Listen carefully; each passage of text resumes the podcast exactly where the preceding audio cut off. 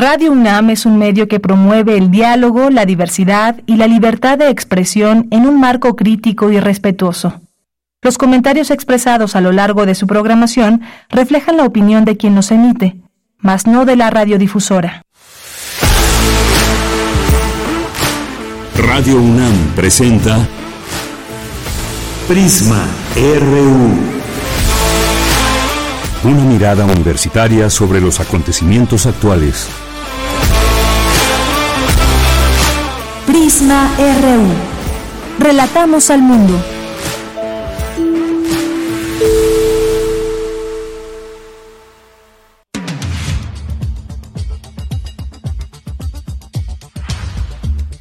¿Qué tal? Muy buenas tardes. Muchas gracias por acompañarnos ya aquí en Prisma RU de Radio UNAM. Nos sintonizan en el 96.1 de FM. También un saludo a quienes nos escuchan a través de otro medio que no sea precisamente la radio, a través de las plataformas digitales, a través de nuestra página de internet en www.radio.unam.mx. Gracias, saludos a todas y todos. Vamos a iniciar y pues de entrada platicarles qué tendremos hoy. Ya se está se está debatiendo en lo particular el el presupuesto de egresos 2024 ya se aprobó en lo general el día de ayer y de este tema vamos a platicar con la doctora Irma Manrique Campos. Ella es investigadora del Instituto de Investigaciones Económicas y vamos a ver qué trae este presupuesto, cómo está distribuido. Se hablaba de qué y qué para Acapulco, qué le toca para Acapulco de manera etiquetada y bueno, pues justamente de eso se va a estar discutiendo ya en lo particular. Vamos a tener ese tema. Por otra parte, hoy, hoy se cumple un, mes de la guerra entre Israel y eh, y la franja de Gaza, bueno, este conflicto que hay en esta franja justamente y qué es lo que ha pasado en las últimas horas, qué es lo que vamos, cómo se puede seguir entendiendo este conflicto, hacia dónde va, hacia dónde está escalando. Nos va a acompañar aquí, eh, va a venir a cabina la maestra Iraís Fuentes, que es doctoranda en estudios feministas de la Universidad Autónoma Metropolitana, maestra en Relaciones Internacionales por eh, la Facultad de Ciencias Políticas también, es profesora ahí y en la Facultad de Filosofía. Vamos a platicar de esta guerra Israel-Palestina. Como decíamos, un mes y hay pues ya cerca de aproximadamente 11.000 muertos. Se habla que entre ellos 4.000 son niños y niñas. Vamos a hablar de este tema. Vamos a tener también una Invitación, comentarles acerca del cuarto encuentro de infancias y adolescencias libres y diversas, cartografías del porvenir hacia nuevos horizontes. Aquí nos va a acompañar Bruno Velázquez, coordinador de la Cátedra Nelson Mandela de la UNAM. Tendremos, por supuesto, la información nacional, de cultura nacional, tenemos a poetas errantes, tenemos también literatura y más aquí en Prisma RU. Así que pues quédense con nosotros. A nombre de todo el equipo, soy de Yanira Morán, le damos la bienvenida y desde aquí relatamos al mundo.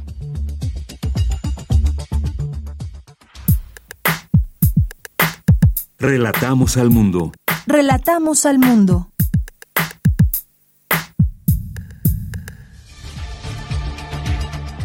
Bien, y hoy, martes 7 de noviembre, en la información universitaria, en el marco del proceso para nombrar a la persona titular de la Rectoría para el periodo 2023-2027, la Junta de Gobierno presenta el informe final de la auscultación llevada a cabo el 21 de agosto al 3 de noviembre del año en curso, en las modalidades presencial, virtual y por escrito. Le tendremos aquí el, comunicado que da a conocer la Junta de Gobierno. Y en más información, el programa de servicio social UNAM Sierra a la Brecha Digital de la Facultad de Filosofía y Letras, lleva a cabo una serie de actividades formativas para los estudiantes, así como de investigación, difusión y vinculación. Inicia el Congreso Internacional Movilidad Forzada en América Latina y el Caribe. Estudian los avances y retos para la protección internacional en contextos de crisis prolongadas de movilidad forzada en la información nacional con 262 votos a favor, 216 en contra y una abstención. El Pleno de la Cámara de Diputados aprobó en lo general el presupuesto de egresos de la Federación para el ejercicio fiscal 2024. Esta mañana el presidente Andrés Manuel López Obrador habló al respecto. Es en lo general, ¿no? Pero ya es el último presupuesto que me toca presentar y es un presupuesto que nos permite terminar todas las obras, aumentar los apoyos al pueblo, sobre todo a los pobres, va a aumentar la pensión a los adultos mayores a seis mil pesos bimestrales, tres mil mensual. Era hasta diciembre va a ser cuatro mil ochocientos y ya a partir de enero seis mil. Va creciendo el apoyo al pueblo. Bien, y en más información, el gobierno federal informó que desplegará 14.620 elementos de la Guardia Nacional en Guerrero. Se busca garantizar la seguridad en Acapulco y que haya las condiciones para la reconstrucción. El multipartidismo en México ha introducido mecanismos de cooperación mediante coaliciones flexibles o parciales. Sin embargo, esto no garantiza un equilibrio institucional, así lo señaló Laura Valencia Escamilla, investigadora de la UAM Xochimilco. En la información internacional, el escritor español Luis Mateo Díez se ganó el Premio Cervantes 2023, máximo galardón para las obras literarias en lengua castellana. En los temas internacionales también, el presidente de Chile, Gabriel Boric, convocó para el 17 de diciembre a un plebiscito con el fin de votar a favor o en contra del nuevo proyecto de constitución redactado por un consejo dominado por fuerzas derechistas que reemplace la Carta Magna impuesta por la dictadura de Pinochet. Hoy en la UNAM, ¿qué hacer? ¿Qué escuchar? ¿Y a dónde ir?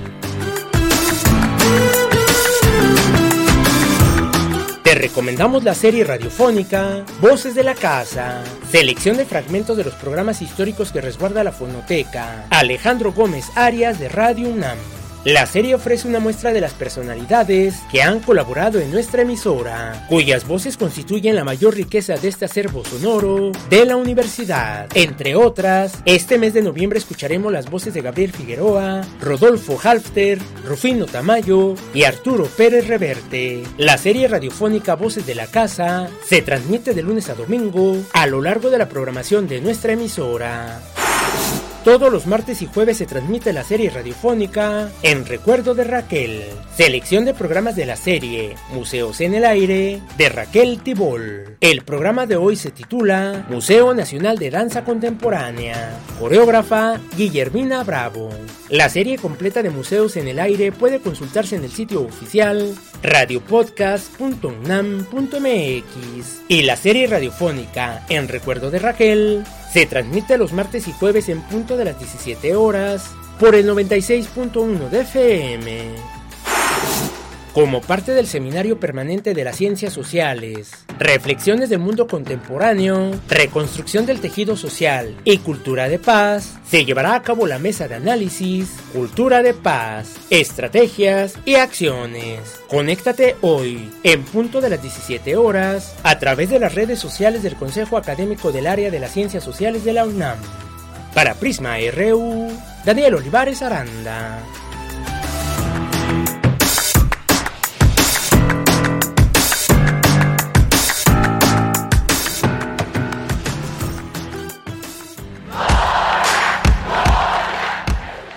Campus RU.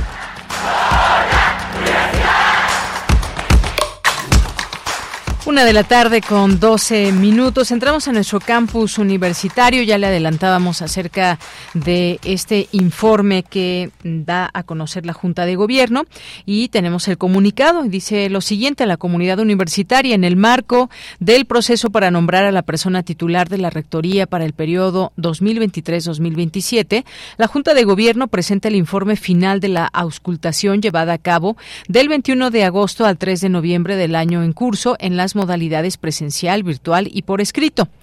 Uno realizó una extensa e inédita auscultación a la comunidad universitaria que incluyó 21 reuniones con cuerpos colegiados en los que hay representantes electos. Los objetivos fueron identificar y conocer la situación actual de nuestra universidad, los diversos desafíos que enfrenta, así como el perfil de la persona que habrá de ocupar la rectoría. Dos, además de atender de manera presencial en las cinco comisiones instaladas en una ciudad universitaria, Universitaria realizó visitas a las facultades de estudios superiores Acatlán, Aragón, Cuautitlán, Iztacala y Zaragoza, así como a los campi universitarios en Baja California, Guanajuato, Michoacán, Morelos, Querétaro y Yucatán. Este ejercicio también incluyó videoconferencias con universitarios de la zona metropolitana de la Ciudad de México, de otros estados de la República Mexicana y de las sedes en el extranjero. Tres, estuvieron representadas todas las facultades, escuelas, planteles de bachillerato, institutos y centros de investigación y la mayor parte de los programas universitarios, dependencias administrativas, sedes en el extranjero, así como organizaciones profesionales y gremiales. Cuatro, además, participaron 795 agrupaciones de organizaciones externas, colegios, sociedades científicas, asociaciones no gubernamentales y cámaras, representantes de los sectores público y privado, exalumnos, académicos y autoridades de instituciones educativas nacionales e internacionales, entre otras. Y cinco, en total recibió 35.977 opiniones personales de los diferentes sectores de la comunidad universitaria y de la sociedad en general. La Junta de Gobierno agradece a las y los 17 aspirantes y en particular a las y los 10 candidatas y candidatos entrevistados por su participación apegada a la normatividad universitaria y por sus análisis y propuestas sobre el futuro de nuestra universidad. Asimismo, apreciamos la participación de las y los académicos, estudiantes, trabajadores, egresados y personas de la sociedad interesadas en este proceso.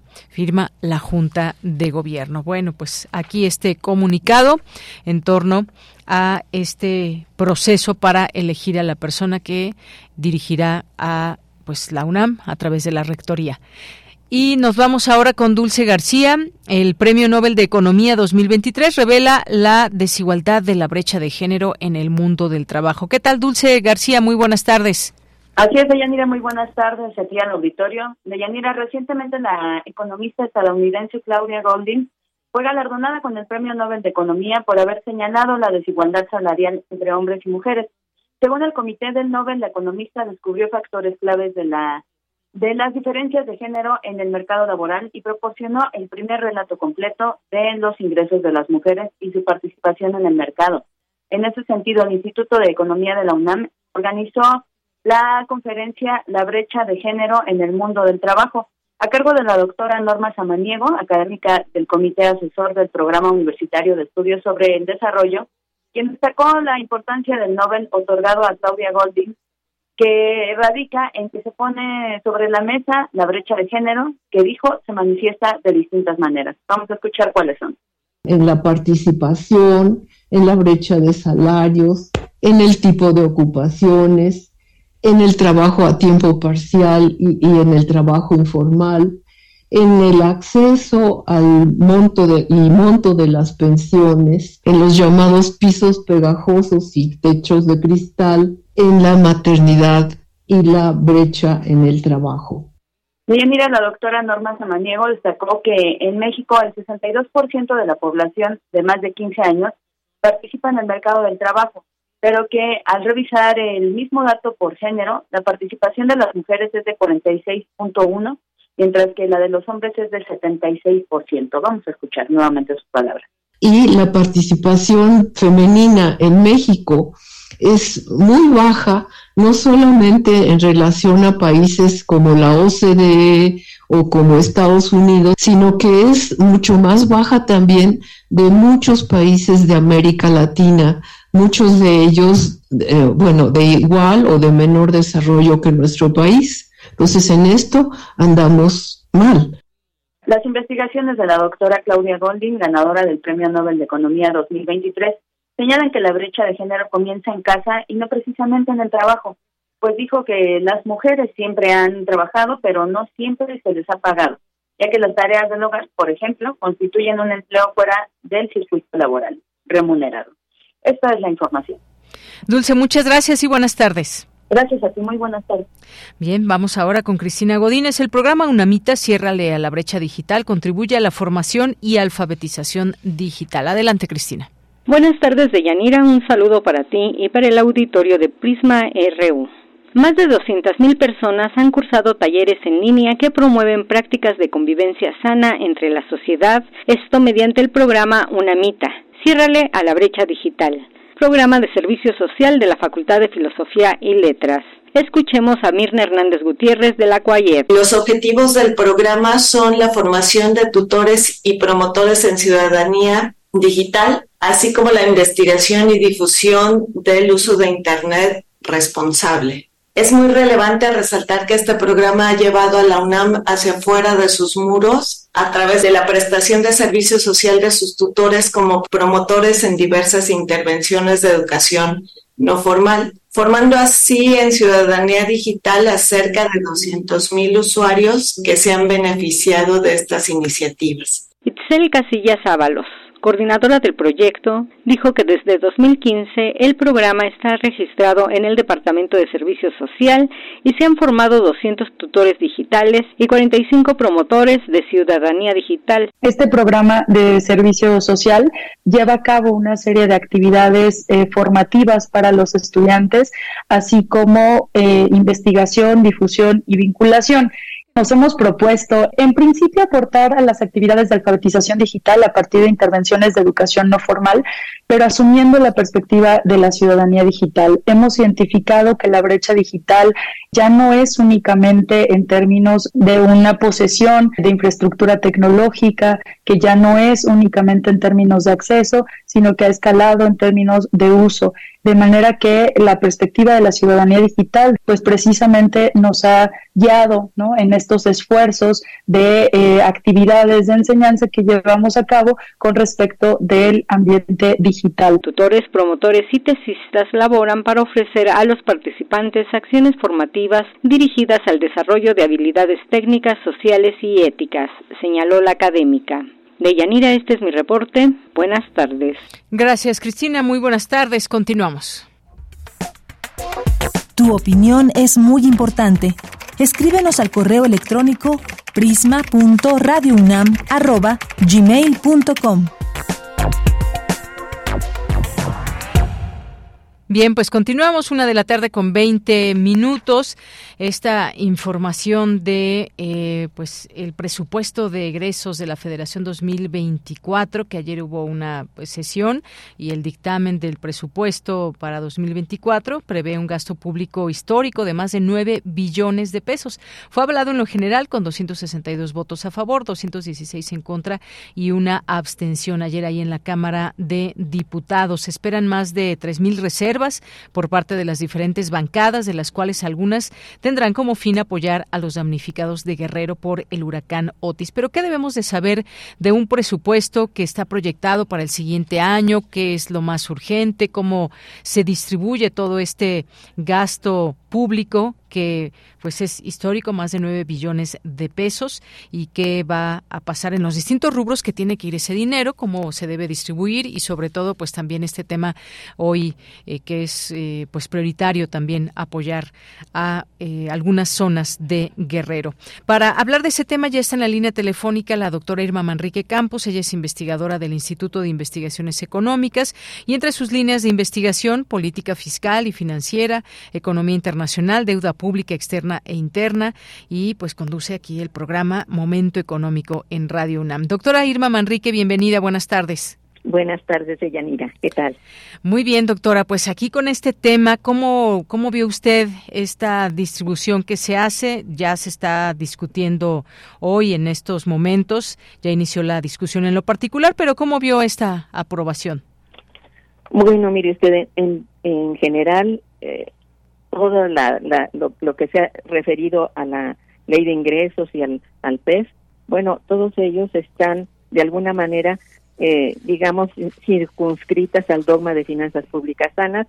Y bueno, que se está manejando durante el sexenio, todo el tiempo ha sido así, eh, sin cambios que alteren la estabilidad y la dinámica de crecimiento de la economía.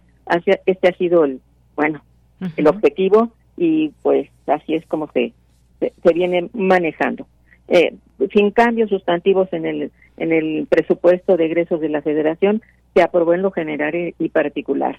Eh, usted lo acaba de decir, de tal manera que se corresponde con el enfoque que acabo de decir de mantener un gasto cauteloso, que no promueva desequilibrios en el sistema de precios y por lo tanto el crecimiento será también moderado, según se estableció, ¿verdad? Eh, bueno, ¿qué más le puedo decir? El gasto público usted lo ha definido y así fue, de 9.7 billones de pesos, es 4,3% superior al de 2023, no es gran cosa, pero es superior, nada más en 4%. Y bueno, mm, podríamos decir que los recursos por financiamiento de deuda alcanzan el 19% de los ingresos presupuestarios, que no es mucho, y el costo financiero de la deuda se estima en 1.3 billones de pesos, o sea, 12% más que en 2023. De hecho, la, la deuda este, está más bien proyectada a largo plazo, es decir, se ha renegociado y no ha habido realmente incrementos específicos en, en todo este digamos, la gestión de este, de este presidente, no ha habido incrementos en la deuda. Entonces, no ha habido incrementos a corto plazo, pero todos los demás fueron renegociados a largo plazo. ¿Es esto bueno o malo? Bueno, ya lo veremos en el futuro. Yo creo que no es del todo bueno. Sin embargo, bueno, por lo pronto, a 23, 24, eh, se va a llevar a cabo esta política llamada de finanzas públicas sanas. Em, no sé, el costo de la deuda es muy, bueno, digamos regular, 12% más que en, en 23. Se estiman proyectos de inversión por 222 mil billones de pesos y tienen como destino, bueno, en buena parte el tren Maya, pero otros proyectos de esta natura, ¿no? Que están, bueno, eh, digamos, los, todos los programas prioritarios que tiene pensado este gobierno de la pensión para adultos mayores, por sobre todo, y los programas de becas, Sembrando Vida, Escuela Nuestra, pensión para personas con discapacidad, jóvenes construyendo el futuro, fertilizantes, producción para el bienestar, precios de garantía, todo esto conforma el programa prioritario de 2024. O sea, no se ha alterado lo que en principio se planteó, al contrario, está recibiendo mm, un poco más mm, para este 2024. ¿Qué otra cosa quiere usted que le diga? Bien, pues en principio muchas gracias por esta primera exposición porque nos queda muy claro, no hay, digamos, mayores cambios, eh, no. subió, digamos, el presupuesto gran cosa como usted mencionaba. Se sigue esta línea de las finanzas públicas sanas, que es algo me parece ahí muy importante y que justamente yo le quería preguntar, usted lo mencionaba un poco este tema de la deuda que será a largo plazo, no en se corto trasladó, Se renegoció a largo plazo. Así, que no es de este año, ni del anterior, ni, ni ha sido de esta gestión. Todo lo que estaba pendiente de deuda ha sido renegociado, está a largo plazo. No es, como decía yo, del todo una medida pues que nos debe alegrar mucho porque esto vendrá de todos modos en un futuro casi inmediato. Entonces, bueno, habría que pagar la deuda de todos modos, habría que trabajar muy fuerte para aumentar sobre todo la recaudación, que esto sería el sostén del el presupuesto. Y que en esto pues tenemos, bueno, yo no sé si quiero decir que le diga que no se crean nuevos impuestos. Eso es importante también, Bueno, e, esto está, digamos, es el sostén del, del gasto, ¿verdad? Entonces, no crea nuevos impuestos, solamente se eleva el, impuesto sobre la renta a los beneficios de los tenedores de ahorro e inversiones, solamente de punto dos a bueno, se pensaba de punto dos a punto cinco por ciento y se había propuesto el 1.5% para los ahorradores, ¿no? Se actualiza el IVA y el IEPS de acuerdo con las variaciones en la tasa de inflación, o sea, todo es muy moderado, sí, sí, puede usted percibirlo, ¿no? Sí. Proyecta un crecimiento solamente de 2.5 a 3.5 anual. Considera un precio esperado de 56.7 dólares en el precio del barril de petróleo para mantener estables los flujos de divisas, propone un tipo de cambio de 17.50 pesos por dólar. El déficit fiscal se estima en un pronóstico de 3.3 a 4.9 del PIB, con apalancamiento del gobierno federal de casi 100 mil millones de pesos. Bueno, y así, bueno, la banca de desarrollo operará con techo de 18 mil millones de dólares y de los 9.7 billones de pesos que alcanzará el presupuesto, se estima que la carga fiscal alcance 4.1 billones. Esto sería lo que, digamos, en términos general, generales, plantea pues esto de las finanzas públicas sanas. que yo ya lo he dicho en otras ocasiones, no estoy muy en favor de, este tipo de política, creo que pudo haberse flexibilizado un poco, no estuvo en el ánimo de, la política actual y bueno, esto ha traído como consecuencia que desde luego el crecimiento del PIB sea muy moderado, ¿verdad? Muy moderado. Muy moderado. Sí, es muy moderado que crecemos actualmente. Aunque bueno, se dice ahí que, por ahí se dice que pues es un crecimiento mayor que de muchos otros países que no lo tienen, incluso superior al de Estados Unidos. Bueno, no sé, habría que contemplarlo así, pero eh, digamos que no es del todo malo el que se haya hecho así, aunque no no estoy totalmente de acuerdo, si me permite que opine. Muy bien. Es esto, ¿no? Muy importante todo esto porque eh, mucha gente pues sí está al tanto de habrá o no nuevos impuestos, no habrá o incremento de impuestos. Ahora, ¿qué pasa con los impuestos que no se pagan? Por ahí hay una deuda importante de un empresario, que si se paga, no se paga, todos debemos de pagar impuestos, doctora, usted lo sabe muy bien. Y sin embargo, ¿qué pasa cuando hay grandes deudores de miles de millones de pesos? Bueno, yo tengo entendido que sí se está este haciendo toda una, bueno, un proceso, un proceso digamos, exacto. sí, para poder, em, bueno, obtener esto que se debe, em, proponiéndoles desde luego, pues no sé, plazos más larguitos y, bueno, algunas concesiones, ¿no? Pero que, que paguen y se ha logrado algo, algo. Y esto ha sido bueno en el sentido de que, pues han entrado algunos millones más a, a la tesorería, digamos, y ha resuelto algunos problemas graves, incluso esto de Acapulco tiene como base algunas algunos fondos de este tipo, ¿no? Sin embargo, yo no puedo saber cuánto ni nada, eso no se lo puedo decir, pero sé que pues se le da buen uso eh, a lo que sea de, de alguna manera recaudado, eh, digamos, a, a, bueno, a posteriori, pero bueno, algo es algo, ¿verdad? Este, la política ha sido muy, muy combatida este las personas que deben mucho, estas personas que se han embolsado tanto dinero porque no quieren de, ninguna manera pagar impuestos o mandan sus fortunas fuera a paraísos fiscales. Bueno, esto está contemplado, este, eh, hay en proceso una serie de, de, actividades, pues, digamos que eh, jurídicas, judiciales, pues, para lograr que estas personas paguen. Se ha logrado de algunos de ellos, pero realmente yo considero que no no es suficiente. eh, yo creo que es difícil para una gestión de gobierno lograrlo de todo. Esto es peligroso, pues, y electoralmente muy, bueno, también este, costoso también perjudicial, sí. Así es. Sí, doctora. Bueno, esto y siempre desafortunadamente, decirlo de esa manera, lleva su parte política, porque quisiéramos que el presupuesto pues se enfoque a lo que realmente se necesita, que sea bien distribuido y demás. Hubo pues muchas participaciones ahí de, de, partidos en donde expresan, exacto, eh, donde expresan ahí sus cuestiones en torno a ese tema. Por ejemplo, uno de Movimiento Ciudadano, ajá, por ejemplo, el tema Tren Maya por ahí va, de que hay programas sociales, hay dinero destinado a Tren Maya. Eh, ¿Qué, qué, pasaría si no se va a, a, estos, digamos, rubros? Se habla de que, bueno, sabemos los programas sociales, pues es dinero que le llega a muchas personas, adultas mayores, a jóvenes, en fin. Eh, importante que para este gobierno, pues que se siga mandando este dinero a esas becas y pensiones. Bueno, sí, imagine que esto dejara de de pagarse. Yo creo que sería catastrófico, la verdad. ¿eh? Y bueno, em, suspender, por ejemplo, una obra como el Tren Maya sería de, verdad muy muy perjudicial desde el punto de vista del resultado financiero para el, para el país. ¿eh? Cierto es que es necesario solventar esto tan grave que ha ocurrido, porque es gravísimo lo que ocurrió en Acapulco y en el estado de Guerrero en general, ¿no? Yo creo que esto es para pensarse muy fuerte porque es dificilísimo recuperarlo, dificilísimo.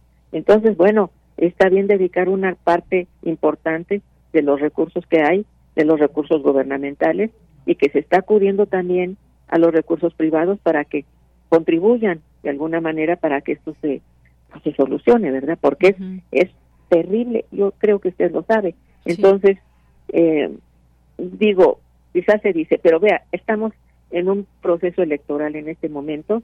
Y desde luego las críticas son muy fuertes en contra de esto que siempre ha tenido los opositores, sobre todo a estas grandes obras que las llaman así monumentales. bueno, ¿eh? yo digo que han sido muy, muy útiles, hay mucho empleo de por medio, y yo creo que esto ha sido muy bueno para la región. Si uno pregunta a la gente de la zona, están realmente encantados con ello. ¿A cuáles se refiere, doctora? Por ejemplo, a eh, Dos Bocas, Tren Maya. Eh, me refiero al, al Tren Maya, específicamente. Ahora, bueno, esto de, Dos Bocas, bueno, también tiene sus, bueno, sus opositores muy fuertes porque eh, consideran que no hay ni para qué luchar por un combustible que viene a ser malo para el ambiente. Pues por ese lado empieza la batalla. Pero tampoco se puede decir que esto es malo para el país usted convendrá conmigo que es importante que si se obtiene algo sea para el país en este caso, que en, este caso también el, el, petróleo se vaya a, a convertir en gasolinas y en combustibles como estaba pues desde antes de que esto se convirtiera en, bueno, todo para afuera, todo el combustible sacarlo y mandarlo fuera sin, sin mayor, eh, digamos, proceso, y esto fue muy perjudicial para muchísimas pequeñas y medianas empresas del país. Entonces, no se va a volver atrás tan fácilmente, pero tampoco es malo esto de, dos bocas. Yo creo que es muy bueno que esto esté dando resultados, a pesar de todo, yo creo. Y que si se ha invertido algo en ello, pues no podemos sentirnos tampoco muy en contra de esto, porque también beneficia al país y a muchos trabajadores, yo creo. ¿eh? Muy Pero bueno, aquí están también las opiniones, ¿no? Pues sí, exactamente. Y también algo que se discutirá durante esta jornada, pues es cómo quedan estas distintas reservas y qué o cómo se va a dirigir también dinero o recurso a Acapulco. Así es, así es. Sí, todavía queda eso pendiente. ¿Mm? Y entonces, em, yo creo que sí se resolverá. Yo pienso que sí, fíjese. ¿eh? Así es. Mm, hay mucho no sé, mucho humo detrás y, y creo que sí habría que considerar de, de una manera, vamos, equilibrada cómo están las cosas, ¿no? No hacer juicios de, de orden político, porque son de orden político. Esta, la oposición así estaba y ese ha sido su caballito de batalla, las obras que ha realizado este gobierno, lo cual realmente no han sido ni exagerados los gastos, ni con mal resultado, sin embargo, bueno, cada quien tiene su, bueno, sus puntos de vista. Así es. Sí, por ejemplo, escuchábamos ayer de Movimiento Ciudadano, por ejemplo, que criticaba las reducciones de recursos para el Poder Judicial eh, y que, por ejemplo, que otros rubros como Petróleos Mexicanos o la Secretaría de Educación Pública se aprobaron las ampliaciones de presupuesto, ¿no? Digo, ahí finalmente como que estas posturas y situaciones que se van dando también. Tienen que ponerse en ese sentido. Mire, lo de lo de lo de los tribunales y esto de, los de los ministros de, de la justicia y todo esto, bueno, tienen un fundamento en que los fideicomisos fueron tratados muy muy mal por otros gobiernos en el sentido de que sin transparencia, ¿no? Absolutamente, absolutamente opacos, ¿verdad? Entonces, sí se sabe, por ejemplo, de los enormes eh, monumentos que estaban ganando, sobre todo la parte más alta, digamos, de, de ministros y de jueces y eso, ¿no? Pero los trabajadores no han sido afectados en ello. Se demostró que no se afectaron. El fideicomiso no guarda allí nada para los trabajadores. Lo que tienen los trabajadores lo siguen teniendo. No van a perder absolutamente nada, pero han sido manipulados para que estén en contra como que van a perder. Bueno, esto es un, un manipulio político, usted lo entiende.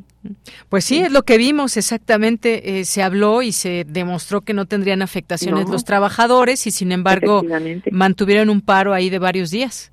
Sí, muy muy perjudicial, por cierto, ¿no? Era para irritar muchísimo a la población en contra del gobierno. Todo esto ya sabe usted, ¿no? Pues sí. Entonces, estamos en un periodo poscrítico en ese terreno, ¿no? Y en, entrando un periodo electoral y muy Y donde muchos pues llevan agua a su molino. Ah, definitivamente, así es. doctora. Pues muchísimas, Pero bueno, no vamos a decir que, que todo esto está de maravilla, no no le ha tocado ni lo mejor del mundo ni nada. Una pandemia espantosa y ahora un, de veras, un terrible momento para todo un estado del país tan importante porque toca una fibra muy eh, muy delicada respecto al turismo y a la eh, bueno a la gente misma que habita allí y con un futuro muy incierto porque no sé dicho por los propios eh, las personas que saben de huracanes y todo esto se sabe bien que esto no va a parar.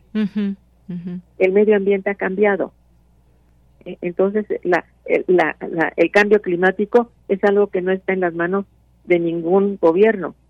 Ese está ahí instalado como que mucho cuidado con todo porque las costas tienden a ser menores o sea a barrer parte de las playas y, meterse cada vez más y la gente que toda que está en las orillas a sufrir las consecuencias. y esto, bueno, aunada que aún las de dentro ya tenían su problemática, pues, pues está grave. ¿eh? Bastante grave. Bueno, pues doctora, ya veremos cómo, eh, cómo queda este presupuesto y ahora que se está discutiendo en lo particular. Y pues muchas gracias por aclararnos y darnos este panorama, este análisis de lo que ha sido este presupuesto de egresos 2024. Con todo gusto, Deyanira.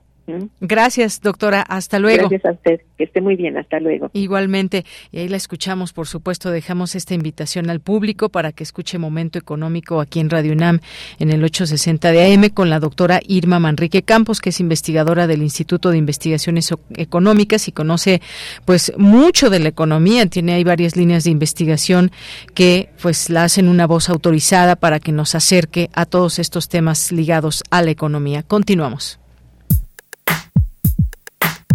Relatamos al mundo. Relatamos al mundo. Bueno, pues ya estamos aquí Em, en esta segunda charla que tendremos, ya está aquí presente en la cabina la maestra Iraís Fuentes. Ella es doctoranda en estudios feministas en la Universidad Autónoma Metropolitana, maestra en Relaciones Internacionales, licenciada en, Geografía por la Facultad de Filosofía y Letras de la UNAM.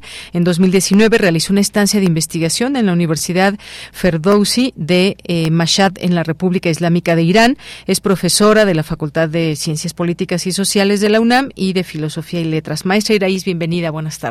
Muchas gracias, Deyanira, por la invitación y también al público que nos está escuchando. Así es. Bueno, pues el tema, hoy se cumple un mes de este conflicto, de esta guerra entre Israel y Palestina o esta franja de Gaza. Eh, se habla de ya 11.000 muertos aproximadamente.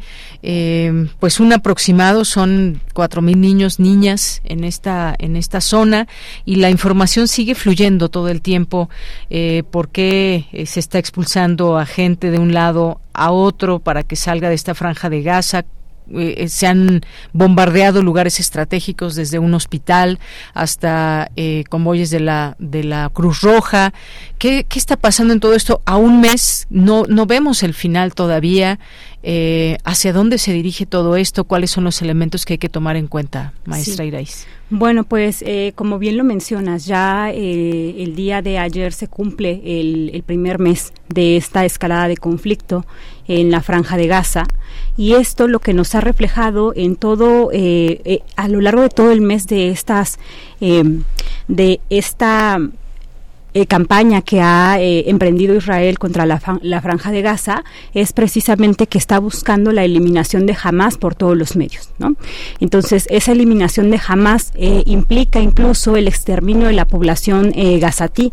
Israel se ha caracterizado en, estos, en este mes justamente por lanzar, como bien lo mencionabas, una serie de bombardeos a cuestiones estratégicas incluso, ¿no? entre ellas hospitales, porque no solamente ha bombardeado un hospital, por por lo menos son cuatro. Estamos hablando del sistema de seguridad, eh, perdón, del sistema de seguridad eh, de salud pública de, de, Gaza, incluido el hospital más grande de, Palestina. Está también bombardeando escuelas, eh, refugios, campos de refugiados. Tenemos varios campos de refugiados en Gaza, todos ellos bombardeados por con todo ese propósito, no claro, claro que sí, porque la intención acá es provocar una crisis humanitaria que por supuesto que ya la vemos, ¿no? Como bien lo mencionabas el número de muertos hasta el día eh, de hoy se contaban en más de más de 10 mil eh, muertos dentro de la propia franja de Gaza, más aún eh, los el número de muertos que se ha tenido en Cisjordania y otras partes justamente en la frontera de, de Líbano, de Jordania y también de Egipto. Entonces es una escalada de conflicto bastante bastante grave y esto lo que nos está apuntando es precisamente esto. Israel no va a ceder al parecer hasta el día de hoy no ha mostrado ninguna eh, ninguna intención de negociación, ninguna eh, intención de, cesar este conflicto, apoyado también por Estados Unidos, porque hay que decir eso, eh, la escalada de este conflicto y la forma que ha tenido la, la, la estrategia militar de Israel se sustenta o se respalda por el apoyo estadounidense. Incluso el gobierno estadounidense ha llamado a una especie de eh, como de paro momentáneo eh, con la intención de que la población, claro, una pausa para que la población eh, gazatí pueda salir eh, de la franja de Gaza. Sin embargo, eh, Israel se muestra renuente. Entonces esto nos, nos está hablando que la intención de Israel es contundente, justamente. Así es. Eh, yéndonos un poco al origen y entender todo esto, hemos visto manifestaciones enormes alrededor del mundo que toman estas banderas de Palestina, incluso aquí en México ha habido algunas también, en Estados Unidos, en los países árabes, en Europa, en fin, en muchos lugares.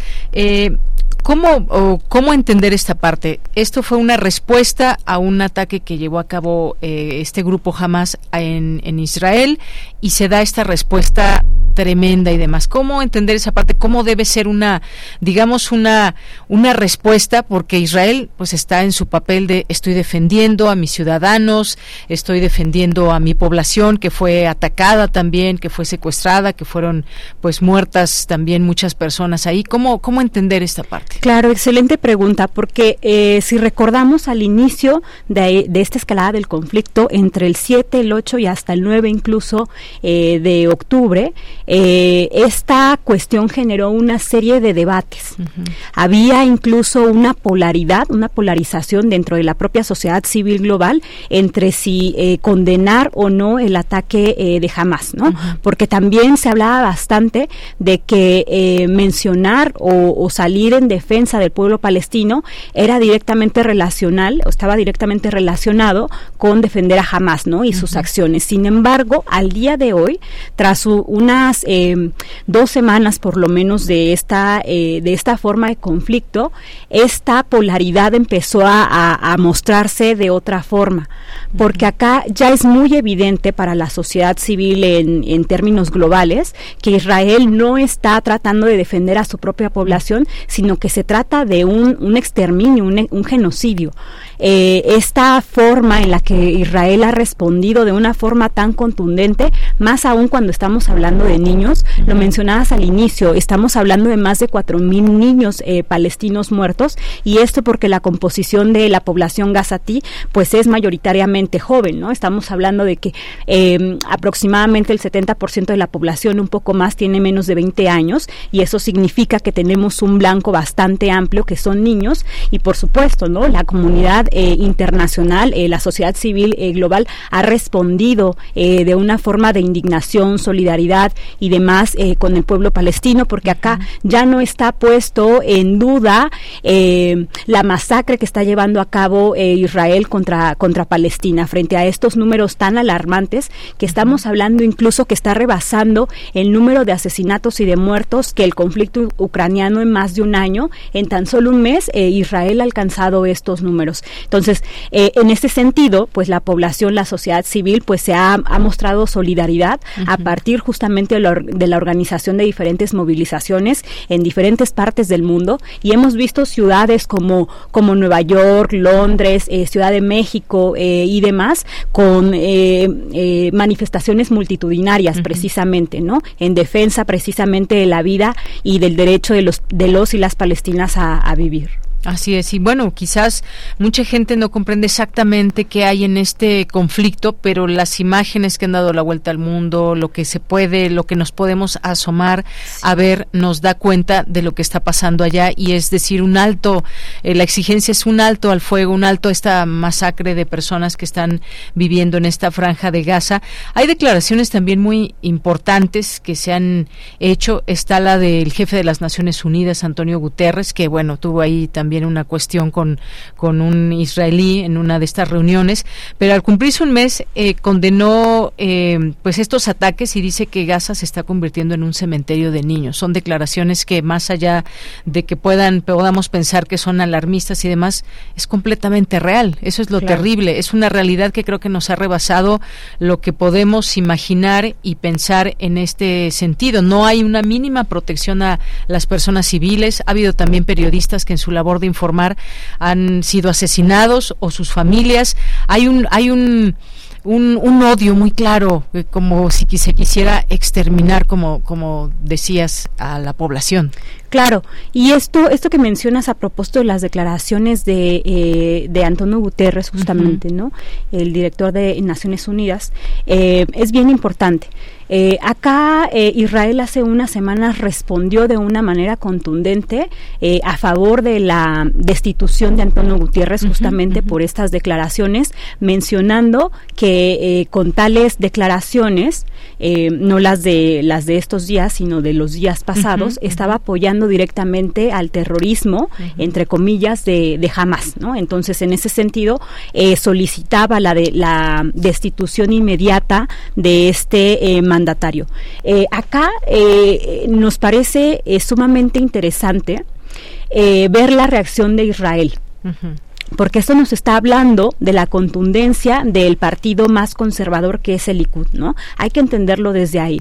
Eh, en la actualidad, justamente el, el, gobierno, el partido que está llevando a cabo toda esta escalada de la violencia, estamos hablando del partido más conservador, el Likud, liderado por Benjamin Netanyahu, que históricamente pues ha mostrado una eh, renuencia ante la negociación con Palestina, ¿no? Además, eh, este partido se ha caracterizado también históricamente por llevar a cabo o emprender una serie de, em, de acciones militares directas, contundentes, eh, de exterminación directa contra las y los palestinos. Entonces, en este contexto, eh, Israel aprovecha, Israel eh, a partir del partido Likud, aprovecha esta, em, esta escalada de la violencia con el ataque del 7 de octubre para emprender esta serie de, de estrategias que ya tenía en mente, que no son nuevas, por supuesto, pero que en este mismo contexto, en la vorágine y toda esta, em, todo este espectáculo de la violencia que genera justamente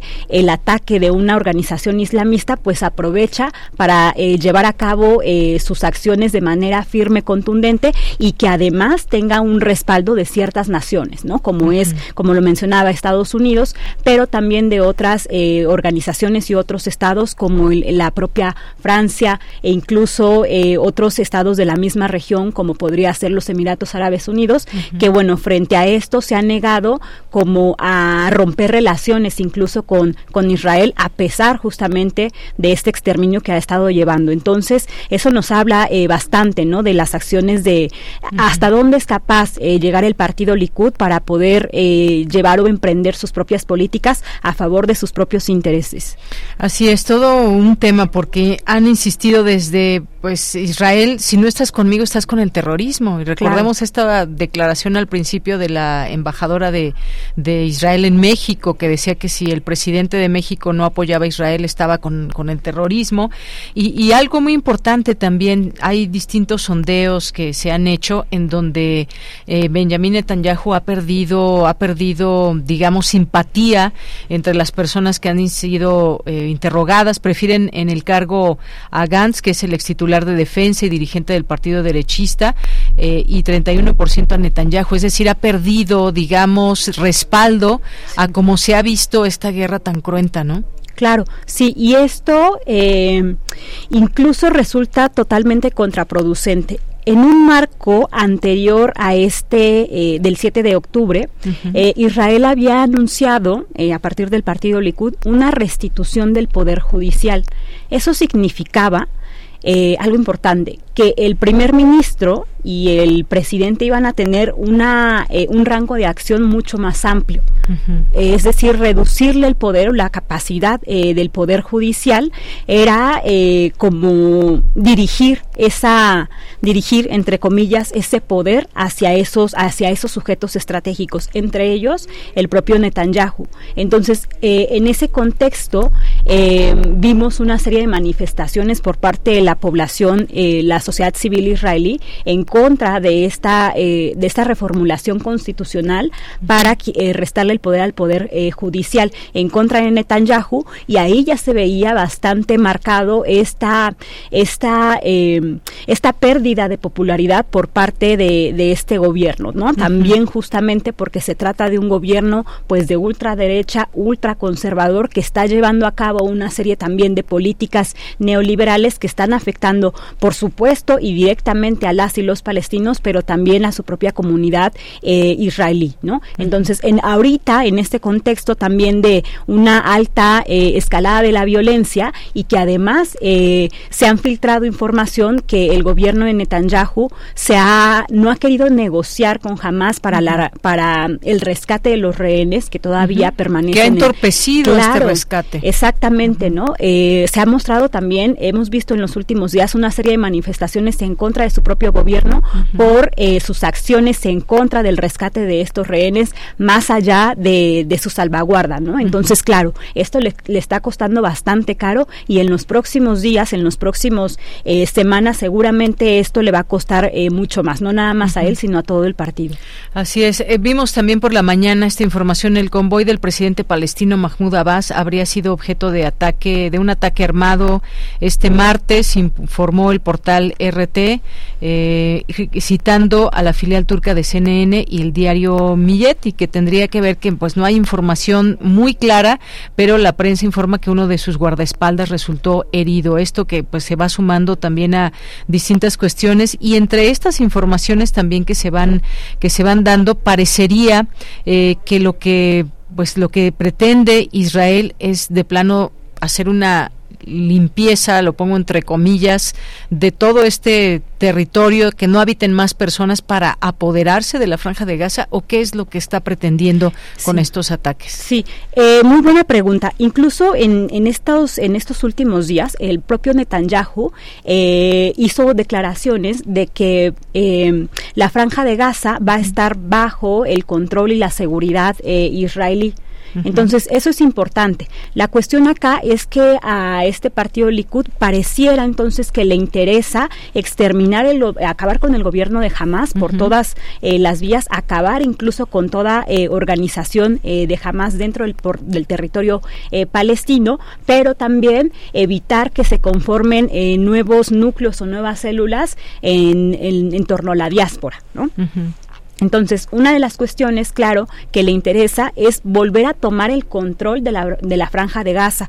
Eh, recordemos que eh, Israel sale de la franja de Gaza en 2007, también en este, en este contexto justamente eh, cuando jamás gana las elecciones y claro, ¿no? Estos colonos israelíes son expulsados de la franja de Gaza y en ese sentido a Israel le interesa recuperar ese poderío dentro de ese propio territorio, ¿no? Del propio territorio gazatí. Asimismo, se está hablando también de que Fatah probablemente sea eh, la autoridad palestina, eh, Fatah, el partido eh, mayoritario de la, de la, autoridad palestina, retome el control de la franja de Gaza cuando haya una, un descenso de este, de este conflicto. Y esto es importante porque la autoridad palestina, recordemos, a diferencia de Hamas, sí reconoce, ha reconocido a la existencia del Estado de Israel y en ese sentido, pues han generado una serie de eh, de estrategias políticas en conjunto, eh, precisamente para mantener el control de la eh, de Cisjordania, en este caso, y que esto involucra esta eh, administración de parte de los palestinos en, en, diferentes ciudadanías, como ya lo hablábamos anteriormente, y, y claro, ¿no? Esto se espera también probablemente que se haga en la franja de Gaza, ¿no? O sea, un repoblamiento de parte de colonos israelíes para ir ampliando este rango de acción eh, territorial, espacial y demás por parte eh, de Israel. Entonces, en ese sentido, pareciera que esa es, su objetivo, ¿no? En términos territoriales. Así es. ¿Y qué pasa con la población entonces? ¿Dónde va a quedar toda esa población? Estamos hablando de más o menos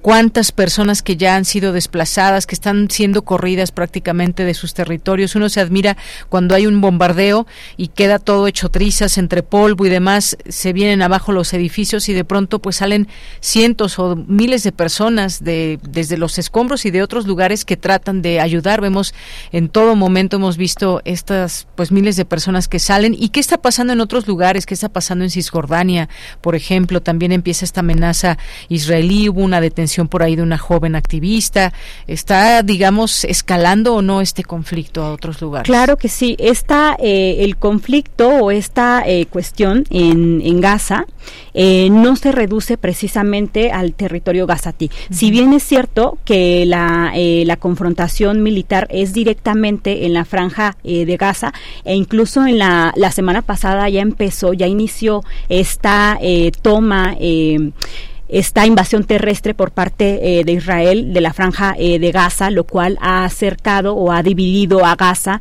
entre una parte sur y una parte norte, ¿no? Tomada justamente por el este por el ejército o las fuerzas eh, de seguridad israelíes. sin embargo, incluso desde el 7 de octubre, es decir, desde hace un mes, esta, eh, este conflicto no se ha reducido a esta franja, sino que también ha tenido lugar en Cisjordania de diferentes formas. Si bien no de la forma que se está llevando a cabo en, en Gaza, ciertamente sí se ha caracterizado por llevar una serie de, eh, de detenciones arbitrarias, de torturas, em, de secuestro, ¿no? Una serie de, de, cuestiones tácticas que ha estado llevando eh, Israel en, en, en Cisjordania e incluso acá también se contabiliza una serie eh, de muertos que claro, ¿no? Son eh, completa eh, responsabilidad del Estado de Israel. Y justo como lo bien, bien me lo, mencionabas, hace unos días las fuerzas de seguridad israelíes detuvieron a la joven la, eh, Ajeta Mimi, justamente, ¿no? Que es una, eh, una activista palestina de 22 años que reside en la ciudad de Cisjordania, que ella es, eh, ella es miembro de una familia, de la familia Tamimi, que es una, una familia de activistas palestinos, ¿no? Entonces, esta, esta mujer activista ha sido detenida de forma arbitraria y se le acusa presuntamente de lanzar mensajes terroristas que no han sido comprobados, por supuesto, porque recordamos que esta eh, familia eh, activista ha llamado justo a la acción política en contra de la colonización de Palestina de manera eh, no violenta, ¿no? De manera pacífica y supuestamente estas, estos, estas acusaciones están llamando a la violencia en contra de los colonos, ¿no? Del asesinato. Bueno, pues se nos ha acabado el tiempo. La verdad es que es un tema muy importante de seguir discutiéndolo, hablando, entendiendo.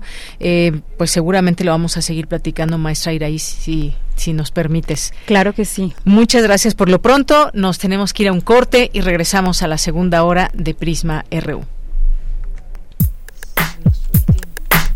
Relatamos al mundo. Relatamos al mundo.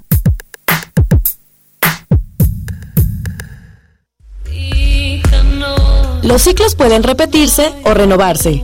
En Habitare reiteramos el compromiso con el cuidado del ambiente y al mismo tiempo renovamos ideas y acciones para cuidar nuestro planeta. Síguenos todos los lunes a las 16.05 horas por el 96.1 de FM, con los trabajos que realizan las investigadoras e investigadores de nuestra UNAM para ayudar a salvar nuestra casa. Habitare, Agenda Ambiental Inaplazable. El cambio es bueno, pero el cambio de conciencia es fundamental. Radio UNAM, Experiencia Sonora.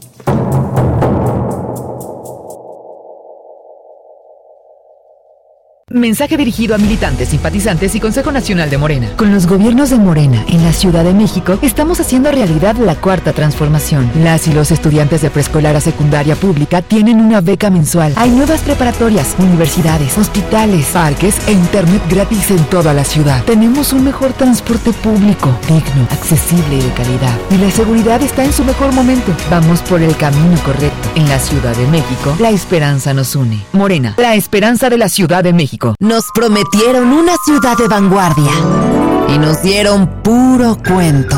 Dicen que apoyan a las mujeres, pero cerraron las estancias infantiles. Prometieron una ciudad más segura, pero la violencia de género sigue aumentando. Pero ahora sí, se les va a acabar el cuento. Nuestra ciudad nos necesita. Sé parte de la solución. PAN, Ciudad de México. Mensaje dirigido a la militancia y simpatizantes del PAN. Para agradecerte por estar con nosotros cada semana, te invitamos a cerrar el año juntos con mucha diversión. Asiste a nuestro concierto de fin de año donde tendremos magia radiofónica y la música en vivo de Niña Ajolote. El próximo sábado 18 de noviembre a partir de las 10 horas. Canta, baila y diviértete con todo el equipo de Hocus Pocus. Te esperamos en Radio UNAM. No se lo pierdan. ¡Yeah! que viene regresará. Mensaje dirigido a militantes, simpatizantes y Consejo Nacional de Morena. Con los gobiernos de Morena en la Ciudad de México, estamos haciendo realidad la cuarta transformación. Las y los estudiantes de preescolar a secundaria pública tienen una beca mensual. Hay nuevas preparatorias, universidades, hospitales, parques e internet gratis en toda la ciudad. Tenemos un mejor transporte público, digno, accesible y de calidad. Y la seguridad está en su mejor momento. Vamos por el camino correcto. En la Ciudad de México, la esperanza nos une. Morena, la esperanza de la Ciudad de México. Con los votos de los diputados y senadores del Partido Verde, se logró la mayoría para aprobar la reforma constitucional que garantiza que los programas sociales del presidente López Obrador sean un derecho permanente. Y año tras año los diputados del Verde votan para otorgar recursos para la pensión universal de adultos mayores, el apoyo económico del programa Jóvenes Construyendo el Futuro, las becas bienestar para todas las familias con hijos en educación básica y la beca universal para estudiantes de preparatoria. La 4T también es verde, Partido Verde Ciudad de México. Prisma RU. Relatamos al mundo.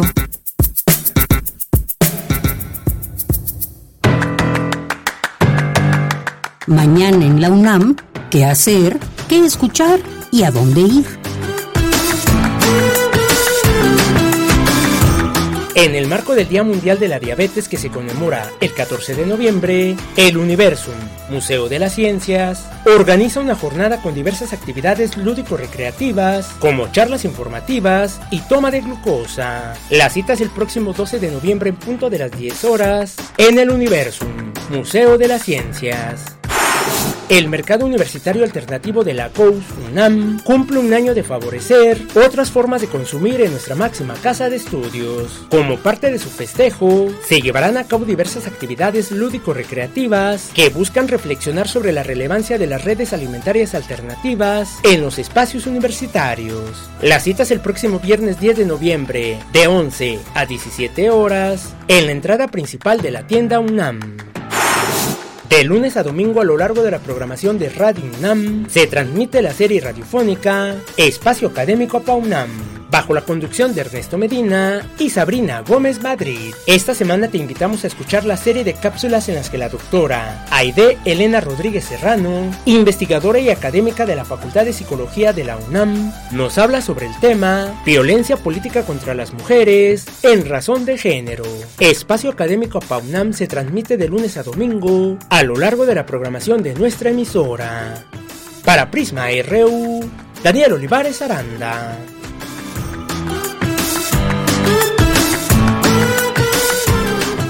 Bien, ya estamos de regreso, 96.1 de FM es nuestra frecuencia y nos escuchan en www.radio.unam.mx. No hemos dicho nuestras redes sociales, pero bueno, ya se las saben, pero quienes son personas nuevas escuchando el programa, nos pueden escribir en X en arroba PrismaRU o en Facebook, nos encuentran ahí como Prisma RU. Pues estamos en esta segunda hora y vamos a iniciar con una nota de última hora.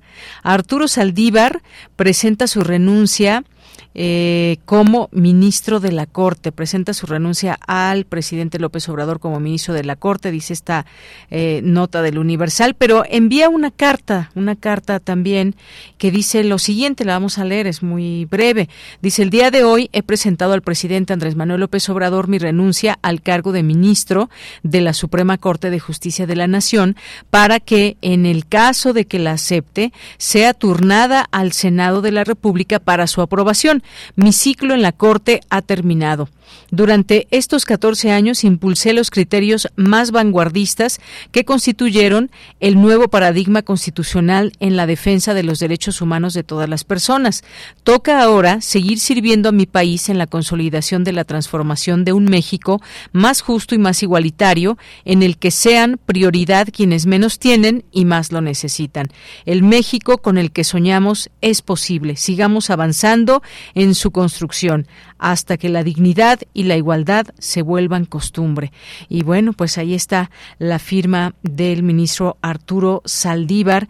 ¿A dónde se irá? Bueno, pues creo que Creo que cuando habla de consolidar la transformación de un México más justo y más igualitario, en el que sean prioridad quienes menos tienen y más lo necesitan, bueno, pues eh, se puede intuir que pues hay un proyecto por el cual él al cual él se puede sumar. Ya lo veremos con más claridad y bueno, pues también a ver cuáles son las reacciones a este tema, porque pues hasta donde dice o cómo están los estatutos, cómo es, cómo se conforma también esta ley, cómo es que se puede renunciar o no, o cuáles pueden ser estas razones para una renuncia a un cargo de este tipo, de esta magnitud. Así que pues ya lo estaremos ahí comentando, por supuesto.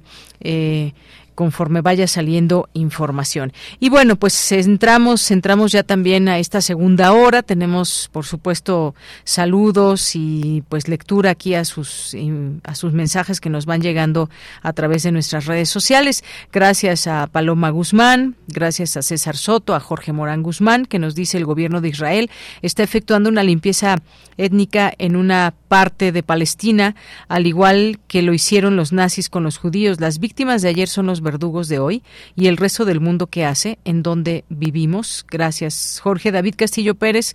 Gracias por su análisis, bastante revelador. ¿Vale la pena salvar a la humanidad? Se pregunta David Castillo. Rosario Durán, escuchar a una experta de, te da otra dimensión del problema, cosa que no siempre lo desglosan tan a detalle y solo es para cubrir la nota del momento. Gracias, Rosario. Jorge Morán Guzmán, propongo hablar sobre la alfabetización digital en México, también sobre el tráfico de personas y más sobre el tráfico de órganos. Javier Flores nos dice, es un genocidio, tanta muerte de niños, es inadmisible, los ataques han sido brutales contra objetivos que son hospitales, refugios donde se encuentra la población civil. Eh, también eh, Lorenzo Sánchez nos manda una fotografía de esta marcha que se vivió el domingo aquí en la Ciudad de México y dice a un mes del genocidio israelí contra el pueblo palestino fuera ejército de ocupación terrorista. Un abrazo, obviamente mi corazón con Palestina, nos dice y pues nos manda esta fotografía donde se ve la bandera de Palestina con muchas flores alrededor eh, también y veladoras. Eh, Jorge nos dice buena tarde eh, martes eh, para todo el equipo. Gracias, Jorge, igualmente para ti. Eh, gracias también aquí a Gabani que nos escribe. Rosario nos dice, Israel se siente muy apoyado por Estados Unidos y por otros países aliados, lo pone entre comillas. Pero aliados en qué? Solo se ven los intereses que imperan por cuestiones económicas. No tenemos otro planeta, así que si se hunde, los demás también en forma de dominó y son tan miserables que no lo entienden. Bien, pues gracias, Rosario el comentario aquí leído. Javier también nos dice muchas gracias a la doctora Irma Manríquez Campos con tan detallado resumen del presupuesto de 2024. Gracias, Javier. Creo que nos dejó un panorama también muy claro al respecto de todo de todo esto y lo que pues estará por aprobarse en lo particular. Eh, Carlos Ríos también, muchas gracias. Mike eh, Guerrero también que nos manda aquí saludos a nuestros amigos y amigas del CIALC, también aquí pendientes, muchas gracias. Javier nos dice Buenas tardes, un saludo cordial para todo el equipo. Eh, también aquí nos dice, a la distancia los escucho, nos dice Rosario, qué bueno Rosario, te mandamos un abrazo. Nos dice que tu día esté lleno de cosas bonitas. Feliz martes igualmente para ti. A nuestros amigos y amigas de la Enes Mérida de la UNAM, a Cristian Gralás, muchas gracias a Ita también, a nuestros amigos y amigas del CISANUNAM, a Elena, Alex Pandev, muchas gracias. Gracias a Roger también, que nos escucha por aquí. Eh, Megan Ramansi, Refrancito, Oscar, a todos y todas les mandamos muchos saludos. Aquí con mucho gusto les seguimos leyendo. También a Belina Correa por aquí aparece ya en nuestras redes sociales. Y bueno, pues vamos a continuar en esta segunda hora. Y nos vamos a ir a lo siguiente. Ya está, me dicen, ya está en la línea eh, Bruno Velázquez, quien es coordinador de la Cátedra Nelson Mandela de la UNAM, porque él nos va a platicar del cuarto encuentro de infancias y adolescencias libres y diversas, cartografías del porvenir hacia nuevos horizontes. ¿Qué tal, Bruno? Muy buenas tardes. Hola, Deyanera, muy buenas tardes. Saludo a todo el auditorio, con mucho gusto. Gracias, Bruno. Pues cuéntanos de este cuarto encuentro de infancias.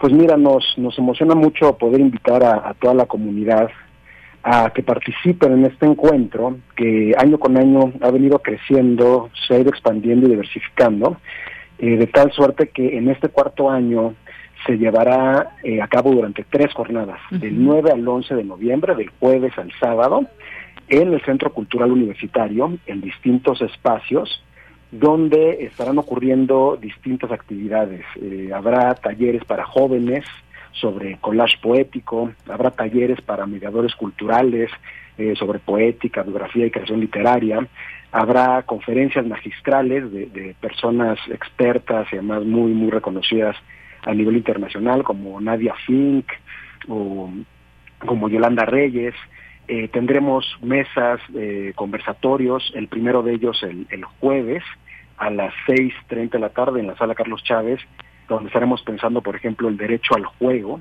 con Mónica González Contró, Aldo Solano y María Morfín.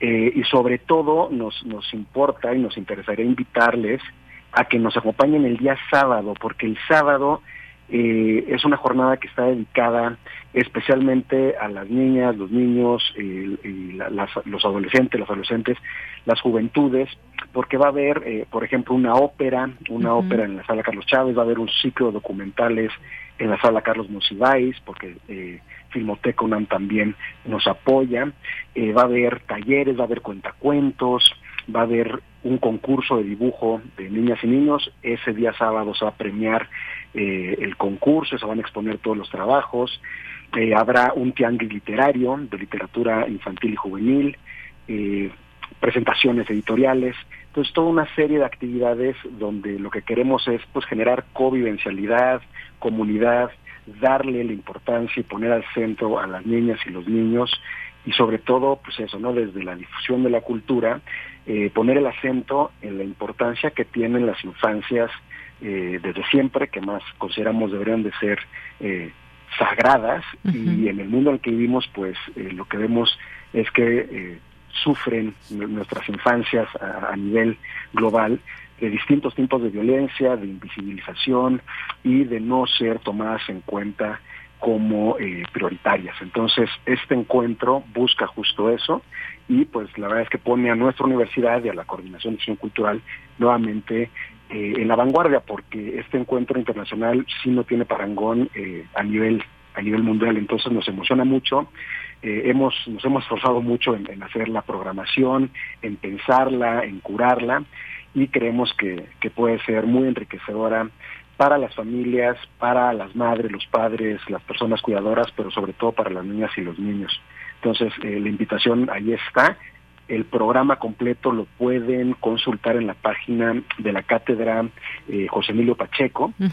Y eh, pues bueno, ahí, los esperamos porque pues, estaremos participando eh, todas y todos durante las tres jornadas. Y con ganas, sí, de verdad, de, generar conversaciones, diálogos, reflexiones y sobre todo, pues jugar y aprender mediante todas estas actividades. Claro, y además es un, gran esfuerzo. Ahí está la Cátedra de Lectura José Emilio Pacheco de la Dirección de Literatura y Fomento a la Lectura de la Coordinación de Difusión Cultural. Está, pues bueno, por supuesto, esta coordinación con niñeces presentes y la Cátedra Nelson Mandela, que justamente tú nos hablas desde ahí, de Derechos Humanos en las Artes, eh, con la colaboración también de Filmoteca de la UNAM y de la Dirección General de Publicaciones y Fomento Editorial. Y estas preguntas que bien caben ahora y que justamente en esta presentación puedo, puedo leer qué horizontes de existencia estamos construyendo por el bien de infancias y adolescencias, cuáles son los territorios necesarios para garantizarles vidas más dignas y plenas, como ya mencionabas. Vemos de pronto, echamos una ojeada a conflictos que se viven en el mundo y de verdad es terrible lo que están pasando las infancias. ¿Qué estamos construyendo? Pues desde nosotros mismos, nosotras mismas, y, cómo lo abrimos hacia nuestra comunidad, cómo lo abrimos hacia un país y hacia el mundo, ¿no? Es importante discutirlo.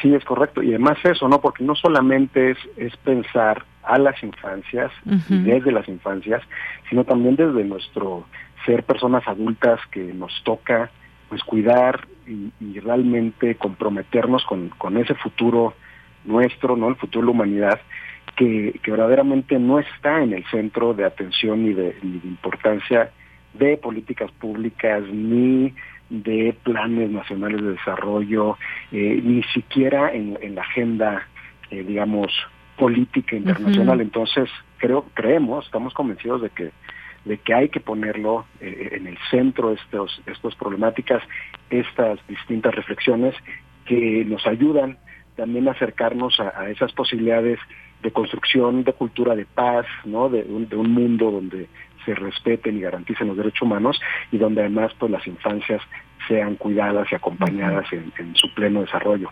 Claro, porque pues además habrá estos ejes temáticos que empiezan pues incluso a hablar de un lenguaje, por ejemplo, este lenguaje pues en búsqueda de voces infantiles, juveniles, en lenguas originarias, por ejemplo, como desde desde la niñez pues se comienza a darse cuenta de cómo es mi lenguaje, a quiénes estoy incluyendo o a quiénes estoy excluyendo, a quiénes excluimos desde un lenguaje, eh, pues todas estas eh, lenguas originarias originarias también de las que pues por supuesto hay que tener en cuenta y qué mejor que desde estas eh, ejes temáticos pero también actividades que pues nuestra niñez aprenda y que en conjunto con nosotras eh, personas adultas pues también generemos esa posibilidad de hacer un pues un engranaje importante en este sentido Bruno. exacto, y aprender de, de nuestras infancias, porque pues, sobre todo es escucharlas a ellas, a ellos, eh, porque también tienen agencia, ¿no? Tienen agencia política, por eso uno de los ejes temáticos es el, es el activismo entre las infancias,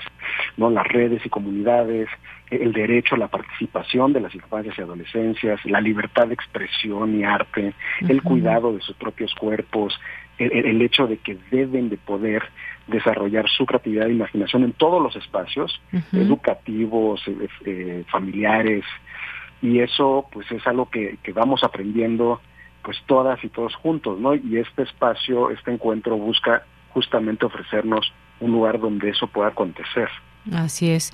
Bueno, pues ahí está el programa que ustedes pueden consultar, eh, pues ver qué es lo que mejor les acomoda en horario, en temáticas y que se puedan hacer acompañar también de pues infantes. Exacto, exacto. El sábado, por, por favor, Ujú. eh, acompáñenos las familias, eh, lleven a sus sobrinos, a sus hijas, a sus hijos, a sus amigas, amigos, y desde el jueves, bueno, estaremos allí en Centro Cultural Universitario. Eh, en la tarde será la inauguración a las 4.40, a las 5 la primera conferencia magistral, seis y media la primer mesa de diálogo, el derecho al juego, y al otro día comenzamos actividades el viernes a las 11 de la mañana y el sábado a las 10 y media. Muy bien. Diez y media, todo el día estaremos ahí hasta, hasta la tarde y pues ojalá y nos puedan acompañar. Claro que sí. Pues muchísimas gracias, muchas gracias Bruno por estar aquí y dejarnos esta valiosa invitación. Ah, te agradezco mucho por el espacio y saludos a toda la audiencia. Hasta luego, muy buenas Hasta luego. tardes. Bruno Velázquez es coordinador de la Cátedra Nelson Mandela de la UNAM. Continuamos y nos vamos ahora con mi compañera Virginia Sánchez. El Centro de Estudios Políticos organiza el coloquio de otoño, sucesión presidencial y democracia en México, certezas e incertidumbres. Vicky, ¿qué tal? ¿Cómo estás? Muy buenas tardes. Hola, ¿qué tal, Deya? Muy buenas tardes a ti y al auditorio de Prisma RU. Muy bien, muchas gracias. Ya mejor. El multipartidismo en México ha introducido mecanismos de cooperación mediante coaliciones flexibles o parciales y atribuciones adjudicables al Ejecutivo. Sin embargo, esto no garantiza un equilibrio institucional, sino que este depende de los poderes partidarios que le proporcionan las mayorías conformadas por el partido del presidente, condicionadas por una coalición leal y hasta subordinada a los designios del Ejecutivo y controles de los líderes parlamentarios. Así lo señaló Laura Valencia Escamilla, coordinadora del doctorado en Ciencias Sociales de la Universidad Autónoma Metropolitana Unidad Xochimilco, durante la mesa denominada Poderes Constitucionales y Democracia, rendición de cuentas, judicialización o polarización, que forma parte del coloquio de otoño 2023, sucesión presidencial y democracia en México, certezas e incertidumbres, organizado por el Centro de Estudios Políticos de la Facultad de Ciencias Políticas y Sociales. Escuchemos. toman un papel fundamental porque el trabajo legislativo se convierte en esa labor de los líderes y es fundamentalmente el Congreso el espacio de negociación y cooperación de esta agenda gubernamental y de los grupos opositores. Y al mismo tiempo, la agenda no depende solamente tampoco de los poderes partidarios, sino de también de la capacidad jurídica para sobreponerse a esta polarización política. Y de ahí que los, tanto los poderes partidarios como los poderes de agenda que tienen los presidentes, en este caso el presidente actual, pues de alguna manera tiende o ha tendido a ser descompensado por estos mecanismos de control constitucional a los que está sometido el Ejecutivo. Y bueno, pues de ahí la reacción también del Ejecutivo frente a los órganos autónomos y la ausencia de órganos autónomos en torno a su presupuesto, nombramientos y capacidades institucionales que en, algún momento llegan a perder. Por su parte, Josafat Cortés Salinas del Instituto de Investigaciones Sociales planteó el por qué los actores políticos quieren dinamitar la independencia judicial y ante ello establece tres principales incentivos que tienen para intervenir en los poderes judiciales. Escuchémoslo.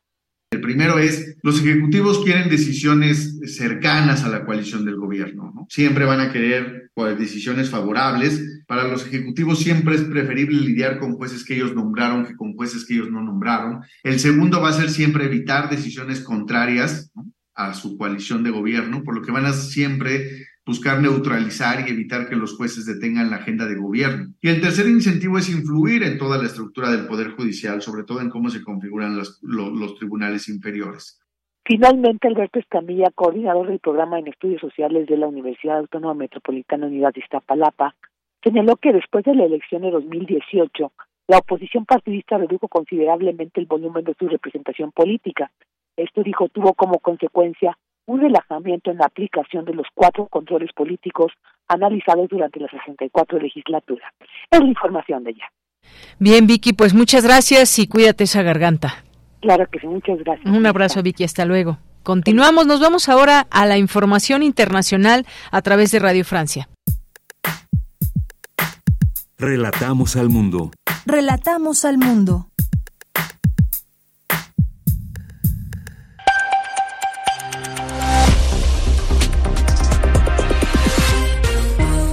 Bienvenidos a este flash informativo de Radio Francia Internacional con Víctor Mathieu en los controles. Hoy es martes 7 de noviembre. Estas son las noticias del mundo en tres minutos. Andreina Flores.